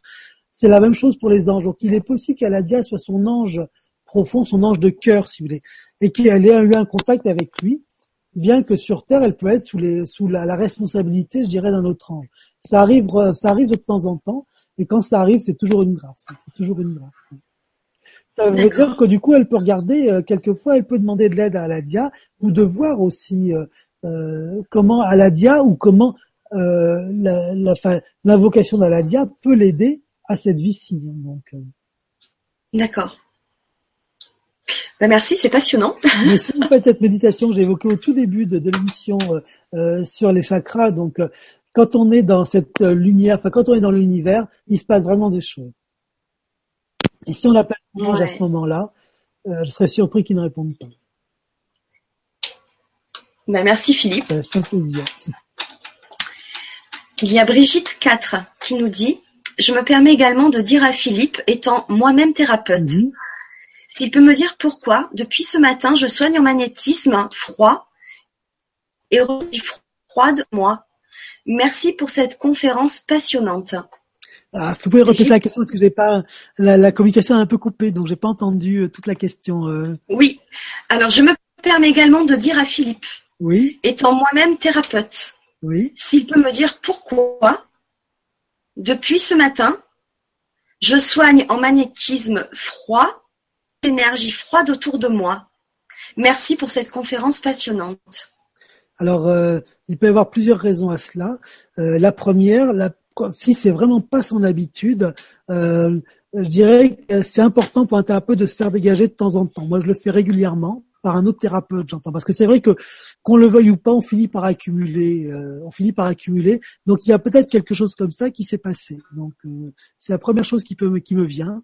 il est possible qu'elle ait chopé un truc ou qu'elle soit fatiguée, enfin qu'elle ait chopé quelque chose. Bon, ça c'est la première chose qui, qui me vient. Maintenant, qu'il peut aussi avoir, c'est qu'effectivement, peut-être qu'à partir de ce il y a un autre enseignement qui va lui être donné, où il se passe autre chose dans sa vie. Enfin, dans sa vie de thérapeute, j'entends. Ça, c'est possible. Il se peut qu'elle découvre autre chose. Ce qui est intéressant, c'est que si elle se sent bien, c'est-à-dire que si elle se sent pas enfermée ou, cloisonnée depuis ce matin, dans ce cas-là, qu'elle écoute cette énergie froide et qu'elle joue avec, c'est-à-dire qu'elle l'utilise et qu'elle voit ce que ça donne, comme si c'était quelque chose de nouveau pour elle. Mais si elle se sent un peu enfermée ou fatiguée ou en difficulté, alors qu'elle se fasse dégager, parce qu'on chope, on a beau se protéger, plein de trucs et autres, forcément on chope, au bout d'un moment on chope des trucs. Quoi. On peut pas faire autrement. Parce que rentrer dans l'aura de quelqu'un, c'est forcément être touché par la personne. Et en plus, en tant que thérapeute, on est forcément conditionné à aller dégager le mal. Bon, ce qui est logique. Oui. Et est-ce qu'en tant que thérapeute, vous avez euh, une, une technique particulière pour justement se nettoyer? Alors, il y en a une auquel j'insiste beaucoup, c'est de se faire dégager régulièrement par quelqu'un d'autre. Parce qu'on a tous des techniques pour se dégager qui sont euh, très concrètement se passer les mains à l'eau froide, se dégager sur les arbres. Euh, on a tous des trucs, si vous voulez, les bougies. Moi, je travaille beaucoup avec des bougies, par exemple des bougies, des encens, des sons. Enfin, on a tous des trucs, si vous voulez. Mais encore une fois, quand on capte quelque chose et qu'on le sent, c'est pas très grave parce que ça on l'enlève. Le piège, c'est quand on ne le sent pas. Ça fait partie de notre histoire euh, parce que euh, on a quelqu'un en face de nous qui nous émeut et qu'on veut l'en sortir absolument. Et là, on se fait piéger. Et ça nous arrive à tous. Alors, je sais qu'il y a certaines techniques qui, paraît-il, on prend rien. Moi, je veux bien, mais je les retrouve après dans mon cabinet dans des états épouvantables où il faut dégager. Bon, donc voilà. Bon, mais c'est, on peut pas rencontrer quelqu'un sans être touché par elle. On peut pas aller dans une cave de charbon sans être touché par le charbon. Ça, ça n'existe pas, qu'on le veuille ou pas. Donc c'est vrai mm. qu'on enlève une grande grande partie parce qu'effectivement on se conditionne à cela, puis il y a des trucs. Mais moi je fais de la marche rapide aussi, tenez par exemple. Entre deux séances, je vais faire vraiment un truc très tonique, très vital pour dégager mon corps de trucs, avec quelque chose de très très tonique. Donc donc on a tous des trucs. Mais régulièrement, il faut se faire dégager par quelqu'un d'autre. C'est la règle. Ça s'est toujours passé. Quand les, magnétiseurs se voyaient entre eux dans les villages ou autres, ils se faisaient des séances entre eux. Il y a eu des chaînes de prières bon, qui ont été reprises par Maggie Lebrun, mais il y en a eu bien avant. Euh, j'en fais de temps en temps. On est tous en train de se serrer, entre se toucher la main hein, et de travailler sur des photos de gens qui ont qui sont pas bien et autres, mais l'air de rien en se tenant la main. Voilà, on se, on se purifie les uns les autres. Enfin, on a toujours, et ça c'est très très important. De, il faut, c'est un métier, il faut pas rester isolé dans aucun métier, hein, si vous voulez, mais celui-ci particulièrement. Oui. Et c'est un peu le piège dans lequel on est, si vous voulez. Tous les autres, on a, par exemple, moi, bon, je suis aussi psychothérapeute, en tant que psychothérapeute, enfin psychopraticien maintenant, on fait des supervisions, on échange entre nous, on a des fédérations, enfin, vous voyez, on a des colloques, enfin, il se passe plein de choses où on échange, on partage, on dit mmh. nos et là, tout d'un coup, euh, voilà, on, devrait être chez soi et, ça, euh, et ne rien faire et, et, tout subir sans rien dire, et ça, ça n'existe pas. Donc en tant que thérapeute, il est important de trouve délirant qu'un prof, euh, qu'un prof n'ait pas un espace d'écoute où il puisse exprimer ses doutes, ses angoisses. C'est évident, c'est évident. Donc, ouais.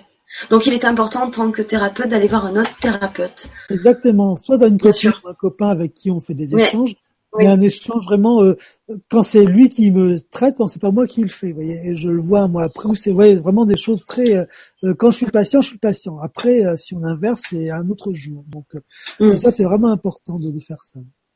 Maintenant, si elle se sent bien, si elle trouve que c'est plutôt sympa, si elle se sent légère et bien, alors c'est que c'est peut-être un enseignement qui lui est donné. C'est possible aussi. Mm.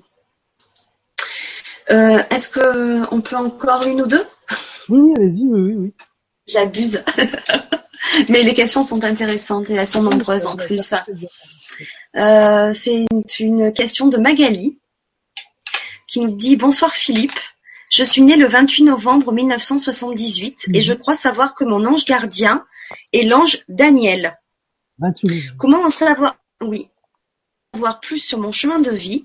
Je suis attirée depuis quelques mois par la radiesthésie, le magnétisme, les soins énergétiques, dans le but d'aider les autres. Je ne sais pas encore précisément comment. Comment savoir si ces domaines sont en rapport avec ma mission sur Terre? Par avance, merci à vous. Alors Daniel, donc elle peut le lire dans le livre de d'Aziel. Hein, donc, ce que l'on peut obtenir de Daniel, la consolation, le réconfort et la miséricorde de Dieu, remède à tous les maux. Bon ben, je crois que ça parle direct. Donc, euh, elle est vraiment sur son chemin de vie. Donc, elle hésite vraiment pas à faire du soin, à faire des, euh, vraiment qu'elle hésite pas. Donc, euh, vraiment qu'elle n'hésite Et effectivement, si on voit l'invocation qui raconte donc le, parcours de Daniel, insuffle en moi la vertu de rajeunir avec mon élan les êtres et les choses fais Seigneur que je puisse révéler aux autres leur potentiel endormi et que je représente pour vous la naissance de nouvelles illusions, de nouveaux espoirs. Ce qui veut dire que Daniel c'est quelqu'un qui ne voulait pas entendre parler de, son potentiel, qui s'est endormi, qui a refusé au fond ses, capacités. Et il prend conscience de ses capacités. Donc je ne sais pas en quelle année elle est née, mais 78 ans. 78. Donc euh, voilà, c'est quelqu'un qui voilà qui a tout intérêt aujourd'hui à arrêter d'endormir ses capacités, effectivement y aller. Et si elle veut faire du soin, elle est vraiment, euh, elle sera vraiment parfaite. Voilà. Que grâce à moi, l'on découvre la fraîcheur, la grâce et le parfum d'éternité gisant dans la pierre. C'est magnifique, c'est vraiment magnifique. Donc, euh, donc vraiment qu'elle n'hésite pas, qu'elle n'hésite pas et qu'elle le fasse dans la légèreté. L'énergie de Daniel, d'après ce que je lis, c'est vraiment la fraîcheur, la légèreté. Euh, euh, c'est clairement dit la fraîcheur, la grâce et le parfum d'éternité. Donc, parce qu'il y a différentes qualités d'énergie qui toutes soignent, mais voilà, qu'elle fasse quelque chose de très léger, de très joyeux, de, de voilà, qu'elle fasse confiance à ça et ça sera super, vraiment super. Bon, ben merci Philippe. Allez, encore euh, deux, deux commentaires et puis on, on, je vous demanderai une précision. Euh, il y a Kevin qui nous dit une personne peut-elle être le reflet de cette partie de nous qu'il nous faut redécouvrir afin de se réaliser en tant qu'être dans le divin? Je me demande si une personne particulière peut être considérée comme un de nos anges gardiens sachant que les anges n'ont pas de corps, comme vous l'avez expliqué, mhm. en ce sens où cette personne est venue dans notre vie, dans cette vie-là, pour nous permettre de nous réaliser. Merci d'avance. Ma date de naissance est le 14 janvier. Alors, euh, la réponse va être double, je dirais. Alors, une personne physique, la réponse est non. Une, une, personne physique ne peut pas être un ange gardien. Même si on suppose, même dans l'hypothèse où un ange s'incarnerait, la partie qui serait angélique ne serait pas la partie physique, ça serait une partie qui serait qui resterait en lien avec le ciel. Donc euh, donc la réponse est non. Maintenant, il y a des êtres que l'on peut rencontrer qui sont effectivement, euh, qui ont vraiment un chemin de vie avec nous, une route avec nous. Voilà, il suffit d'être avec eux pour sentir qu'on est joyeux sans qu'il y ait aucune raison. Donc, il y a vraiment des, des familles d'âmes. Il, y a, vraiment quelque chose qui existe autour de ça. Donc, peut-être que c'est peut-être que c'est ce qui se joue. Alors, vous dites qu'il est né quel moment? J'ai pas vu. Le 14 janvier 1991. Alors, 14 janvier.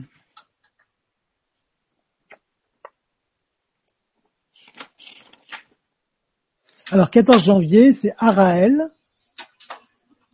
Alors, ce que l'on peut obtenir, c'est fécondité pour les femmes stériles, mais lui, il s'appelle Kevin, donc euh, ça va pas. Ça, bon, va falloir que. voilà, il se fait gynéco, mais bon, voilà. Découverte d'objets de valeur. Paiement des dettes du passé. Ah oui, c'est intéressant. Paiement des dettes du passé. Soumission et respect des enfants envers leurs parents. La bonne marge des affaires courantes et modernes. Bon. Donc, à travers, effectivement, le paiement des dettes du passé, il est possible que, que Kevin, effectivement, ait une rencontre avec quelqu'un du passé, euh, avec qui, alors, il est en dette, mais les dettes, euh, les dettes au niveau des anges, c'est pas forcément, euh, c'est pas forcément ce qu'on appelle les dettes karmiques. Ça, ça peut être simplement une rencontre ou un chemin de vie à faire ensemble, des choses comme ça. On peut supposer, par exemple, que des, des êtres qui ont, euh, enfin, qui ont été à plusieurs à faire, par exemple, euh, entre guillemets, le tandem euh, Gandhi-Sri Aurobindo, c'est-à-dire Gandhi pour la partie politique et Sri Aurobindo pour la partie mystique. On peut supposer que c'est un tandem donc qui a participé à la, la libération de l'Inde, enfin de, de l'Inde, enfin dans les années 50. On peut peut-être penser que ces êtres étaient deux êtres, enfin magnifiques, hein, en dette karmique, c'est-à-dire qu'ils avaient encore un chemin, quelque chose à faire ensemble dans cette vie-ci. Donc il se peut que ça soit quelque chose comme ça. Et je veux, Seigneur, que si par les actes méritoires de mon passé, tu fais descendre du ciel de l'or pour moi, donc c'est ce qui se passe, il rencontre un être qui a un être d'or pour lui, hein, Arme-moi également d'un désir ardent de tout investir dans la promotion de ton règne. Ah oui, donc ça veut dire que même s'il rencontre cet or, il reste dissocié, c'est-à-dire que il y a et lui et l'autre. Donc le, le, danger de cet ange, ça a peut-être été justement de fusionner avec euh, quelque chose, une expérience autre, et qu'il faut qu'il faut qu'il fasse attention. Donne-moi à Raël un niveau de sagesse que je puisse, euh, qui me permette d'utiliser cet or pour que la vie sur cette terre devienne de plus en plus facile. Donc ça veut dire qu'il y a effectivement peut-être un chemin de vie avec cette personne qui a euh, pour participer à quelque chose. Mais d'après ce que je lis de la prière, ça sera un projet en commun. Donc c'est une histoire sentimentale, il faut se méfier par exemple. Parce qu'on peut rencontrer dans le sentimental des êtres euh, avec qui on a on sent ça, sauf que sur Terre ça marche pas toujours. D'accord. Eh bien merci Philippe. Ben, c'est un plaisir, vraiment un plaisir. Alors j'ai une autre euh, un petit un autre commentaire. Mhm. Euh, que je viens de perdre parce que ça me permettait de faire une transition. Alors je vais le retrouver. C'était une mhm. personne qui nous demandait euh, parce que ce que vous disiez était passionnant. Et si vous pouviez, euh, c'était dommage que vous étiez sur Paris parce que sinon elle vous aurait bien consulté. Mais je pense qu'il y a des choses, ça dépend sur quoi elle veut consulter. Mhm. Mais euh, je sais qu'on peut faire euh, à distance, par exemple, le magnétisme. Euh, maintenant, on a aussi des, des moyens avec avec Skype, mhm. en l'occurrence, pour aussi faire des, des soins comme ça à distance. Vous, vous le pratiquez? Oui, en bas, bon, c'est vrai que moi j'aime bien, vous voyez, j'aime bien la rencontre, j'aime bien ça, donc j'aime bien voir les gens en cabinet, mais c'est vrai que je pratique aussi à distance. C'est vrai qu'aujourd'hui par Skype, vous voyez, par la façon dont on a de fonctionner tous les deux, bon, c'est possible dans l'énergie, c'est bien d'avoir la personne en face quand même. Mais c'est vrai que quelquefois, effectivement, je, je, travaille à distance sur tout ce qui est magnétisme, par exemple, on le fait très facilement à distance. Ça pose pas de souci. Donc, euh, c'est plus sur l'âme, des choses comme ça, c'est quelquefois un peu plus compliqué. Mais faut, mais tout est tout est possible. Ah oui, en plus moi j'ai plein de gens que je connais qui sont partis pour plein de raisons. Euh, par exemple, euh, j'ai des petites étudiantes qui sont sur euh, qui sont en Italie avec Erasmus, des choses comme ça, et on communique par Skype très bien, très très bien. Mmh. Donc, euh, non, pas de souci. Mmh. Parfait. on va presque arriver à la fin de, de la Vibra. je voulais un petit peu que vous donniez quelques précisions sur sur l'AFDTE qui me paraît quand même peut-être important. Je rappelle, c'est l'Association française des thérapies énergétiques euh, qui permet de fédérer les professionnels de l'énergétique, mhm. mais aussi de trouver un thérapeute euh, partout en, France. Et j'ai l'impression aussi que vous euh, mettez en place des ateliers. alors, est-ce que vous pouvez nous en dire un petit peu plus? Ah Oui. Donc moi, je, alors je fais des formations d'énergétique, c'est-à-dire que j'accompagne des gens euh, ben, pour euh, le but, c'est qu'ils puissent être magnétiseurs un jour. Encore une fois, comme moi, je l'ai, euh, j'ai été formé par des gens qui m'ont qui m'ont aidé, qui m'ont adoubé. Aujourd'hui, c'est mon tour de faire cela. Donc, je fais des formations qui sont sur mon site, enfin bon, qui sont donc ah, les formations. Avant, je les fais. là, j'ai besoin de voir la personne parce qu'on a besoin de partager, d'échanger, de peut-être dans la position de mains, moi j'ai besoin de ressentir aussi ce que la personne ressent euh, pour mieux la guider. Donc là, euh, c'est forcément vis-à-vis. Bon. Donc je fais ces formations. Euh, donc ils sont sur mon site, donc si les gens veulent, veulent venir, je fais des formations annuelles, je fais aussi des formations plus ponctuelles, donc donc voilà. En ce qui concerne la FDTE, en fait, j'ai des amis médecins qui m'ont dit deux choses. La première, c'est qu'on n'était pas audible parce qu'en fait, y a, pour des gens qui n'y connaissent rien, on entend tellement tout et son contraire que plus personne ne sait au fond euh, ce qui se passe réellement, qui l'on est. Euh, enfin, voilà, quelqu'un qui connaît pas du tout ce milieu regarde sur internet et c'est, euh, enfin c'est, voilà, on voit tout ça. Donc ils m'ont dit ça d'une part, et puis d'autre part, ils m'ont dit euh, qu'il n'y avait rien qui, euh, permettait de, de, communiquer avec eux. Bon. Donc suite à ça, donc j'ai décidé de, alors j'ai décidé pas tout seul, mais on a décidé de créer une association qui s'appelle la FDTE, qui a trois grands buts. Le premier but, c'est de se fédérer et de se rencontrer. C'est de ne pas être chacun isolé dans nos cabinets, à essayer de faire des trucs et d'essayer justement de partager, d'échanger. La deuxième chose, c'est de se former. C'est qu'il y a plein, en fait, on a tous été formés par des gens, puis tout d'un coup, on découvre, euh, enfin, on va voir ailleurs, on fait plein d'autres choses, puis tout d'un coup, on crée une technique, on découvre, bon, le Reiki a été créé comme ça, le FT, euh, enfin bon, il y a plein plein de techniques qui existent, donc c'est bien aussi de se former à toutes ces techniques. Donc le deuxième aspect de la FDTE, c'est la formation. C'est-à-dire de pouvoir, euh, on fait des conférences par exemple, des ateliers où on nous montre, on a fait l'an dernier sur le pouvoir de l'intention par exemple, euh, bon, donc la kinésiologie, enfin bon, donc ça nous permet de de, bah, de se former, de savoir ce qui se passe, de connaître aussi un petit peu ce que font les confrères, ce qui est vraiment formidable.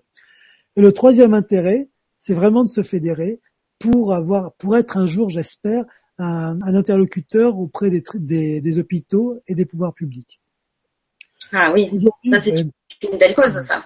Parce qu'aujourd'hui, vous voyez partout qu'on fait rentrer les magnétiseurs à l'hôpital, etc. Mais en fait, c'est pas vrai. Ce qui se passe, c'est qu'à part un ou deux hôpitaux en France, hein, euh, une infirmière un peu sympa a une liste planquée derrière le téléphone et elle appelle un barreur de feu quand il y a un problème. Bon, ça, euh, moi, voilà, très bien. Il y en a qui font ça pour moi aussi. J'ai la, la pitié de la qui vient me voir, ça, je suis ravi. Mais en tant que, si vous voulez, en tant que praticien, en tant que professionnel, ce que l'on veut, c'est d'être des partenaires de santé, au même titre que d'autres partenaires de santé. On n'est pas des médecins, on ne le sera jamais, on a d'autres codes, on a d'autres conventions. Moi, un ulcère, je ne sais pas ce que c'est, ça m'intéresse pas. Ce que je sais, c'est ce que je vais ressentir sous mes mains. Hein, une vibration chaude, froide, un truc noir, sombre, enfin bon. Ce que je sais, c'est ma pratique à moi. Hein. Et là, je trouve qu'on a vraiment une carte à jouer dans ce monde de santé. Et pour ça, il faut un jour, un jour, on demandera qu'il y ait des interlocuteurs, c'est-à-dire des gens qui puissent partager, échanger avec euh, les médecins, avec, euh, enfin j'espère, hein, pour moi on est dans le rêve, hein, avec les médecins, avec les pouvoirs publics. Et aujourd'hui il n'y a personne. Donc d'où l'intérêt de, bah, de créer cette association. S'il y en a une autre ou d'autres qui se créent, euh, moi je suis tout à fait d'accord pour les rencontrer. Enfin, le but c'est pas de créer un truc à soi, le but c'est vraiment de se fédérer pour qu'on puisse avoir au moins un discours en commun.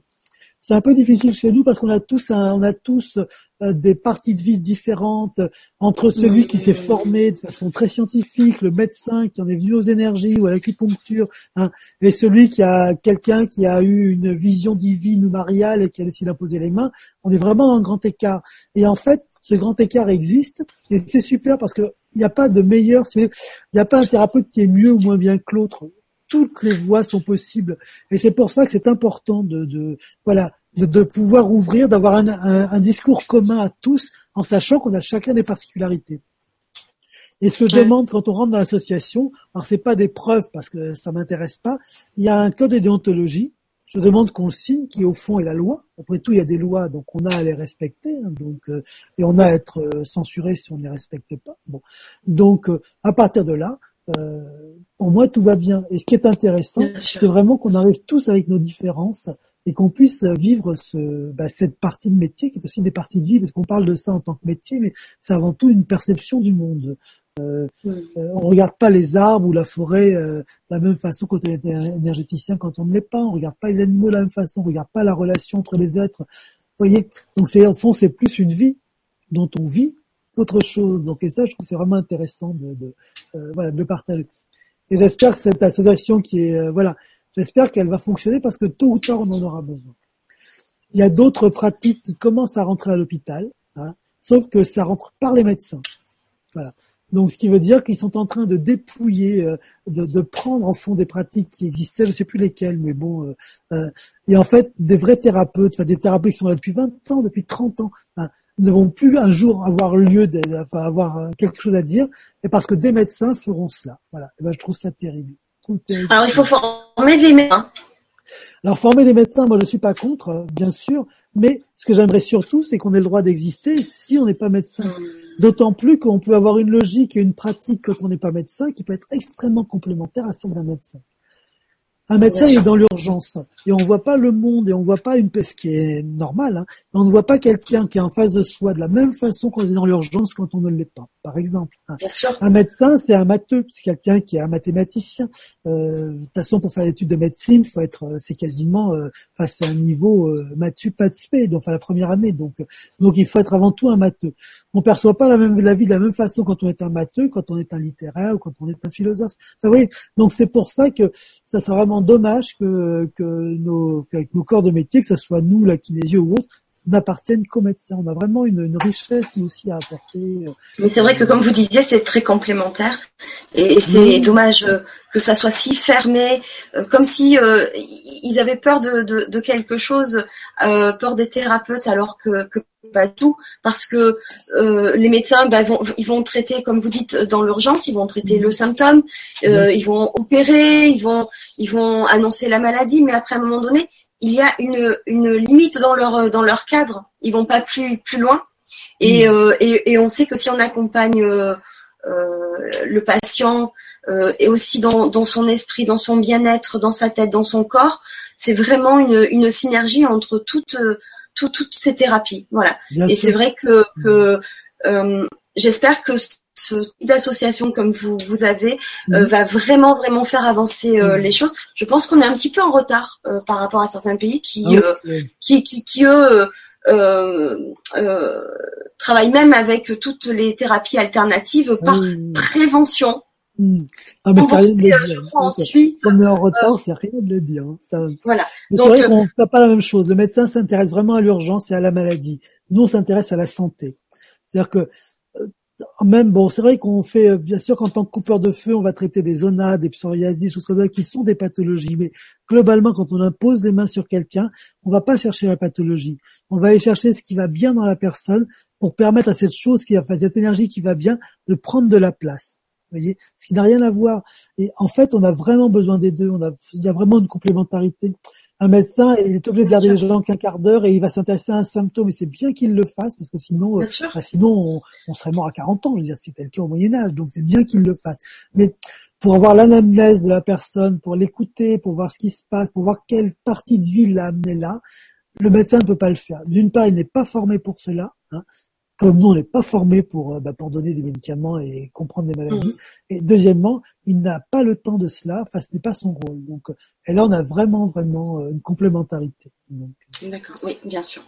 Bah, merci Philippe. Euh, j'ai vu dans les liens que vous m'avez euh, donnés aussi, j'ai vu un lien qui s'appelle sortirzen.com. Ah oui, oui. Ah, c'est quoi euh, C'est un, site internet donc qui existe, qui est, euh, je sais pas si vous connaissez pas, c'est un site internet qui existe où des gens proposent des sorties, des méditations, des choses comme ça, et ça permet de se rencontrer. Et ça permet de se rencontrer autour d'un thème. Je sais pas si vous connaissez euh, un truc qui s'appelle On va sortir euh, OV, OVS, on va sortir.com. Voilà. Ben là, je dirais que c'est on va sortir.com, mais plutôt autour de de, bah, de ce que nous aimons. Et c'est super parce que ça permet vraiment de rencontrer des gens qui sont dans la même veine. Euh, euh, même veine que nous, et de partager vraiment, vraiment de très très beaux échanges. Ah, ben c'est intéressant, j'irai faire un petit tour alors un peu plus.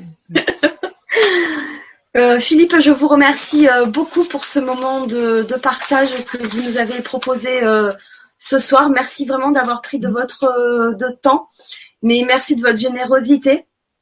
J'ai passé en tout cas un bon moment.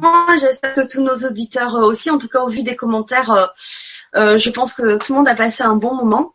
Mhm. Euh, je rappelle que je transmettrai euh, à Philippe toutes vos questions et vos commentaires parce qu'il y a beaucoup de personnes qui avaient encore des choses à vous demander, mhm. euh, notamment par rapport à, la à leur date de mhm. naissance et, leur ange, parce que je pense qu'on est vraiment dans une ère où on a besoin de d'aller vite, enfin d'aller vite et, et, en même temps de connaître vraiment notre notre mission de, de vie.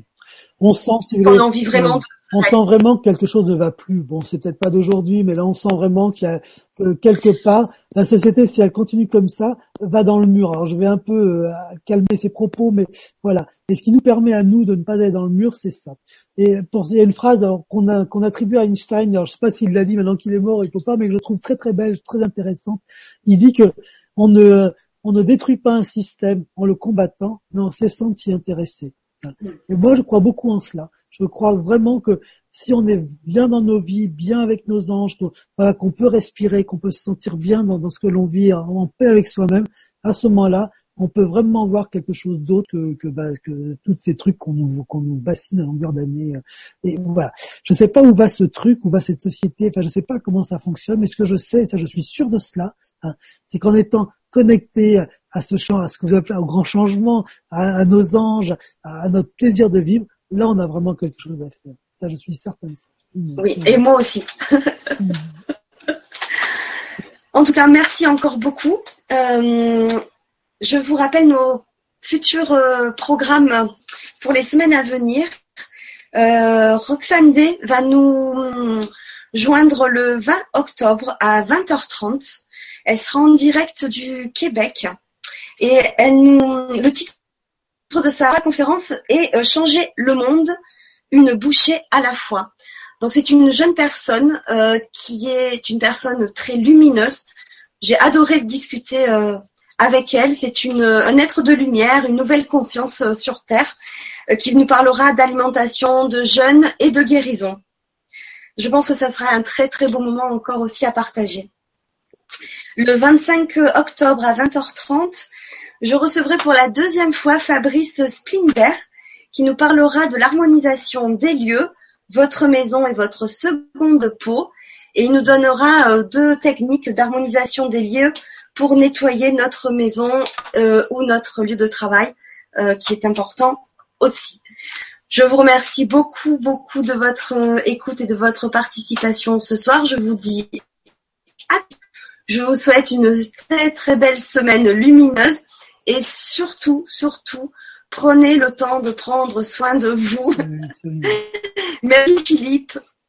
Et à bientôt. Merci, à, tous. Euh, merci à tous aussi. Et puis vraiment plein de belles choses, de joie, d'amour, de paix. plein, plein de belles choses. À tous.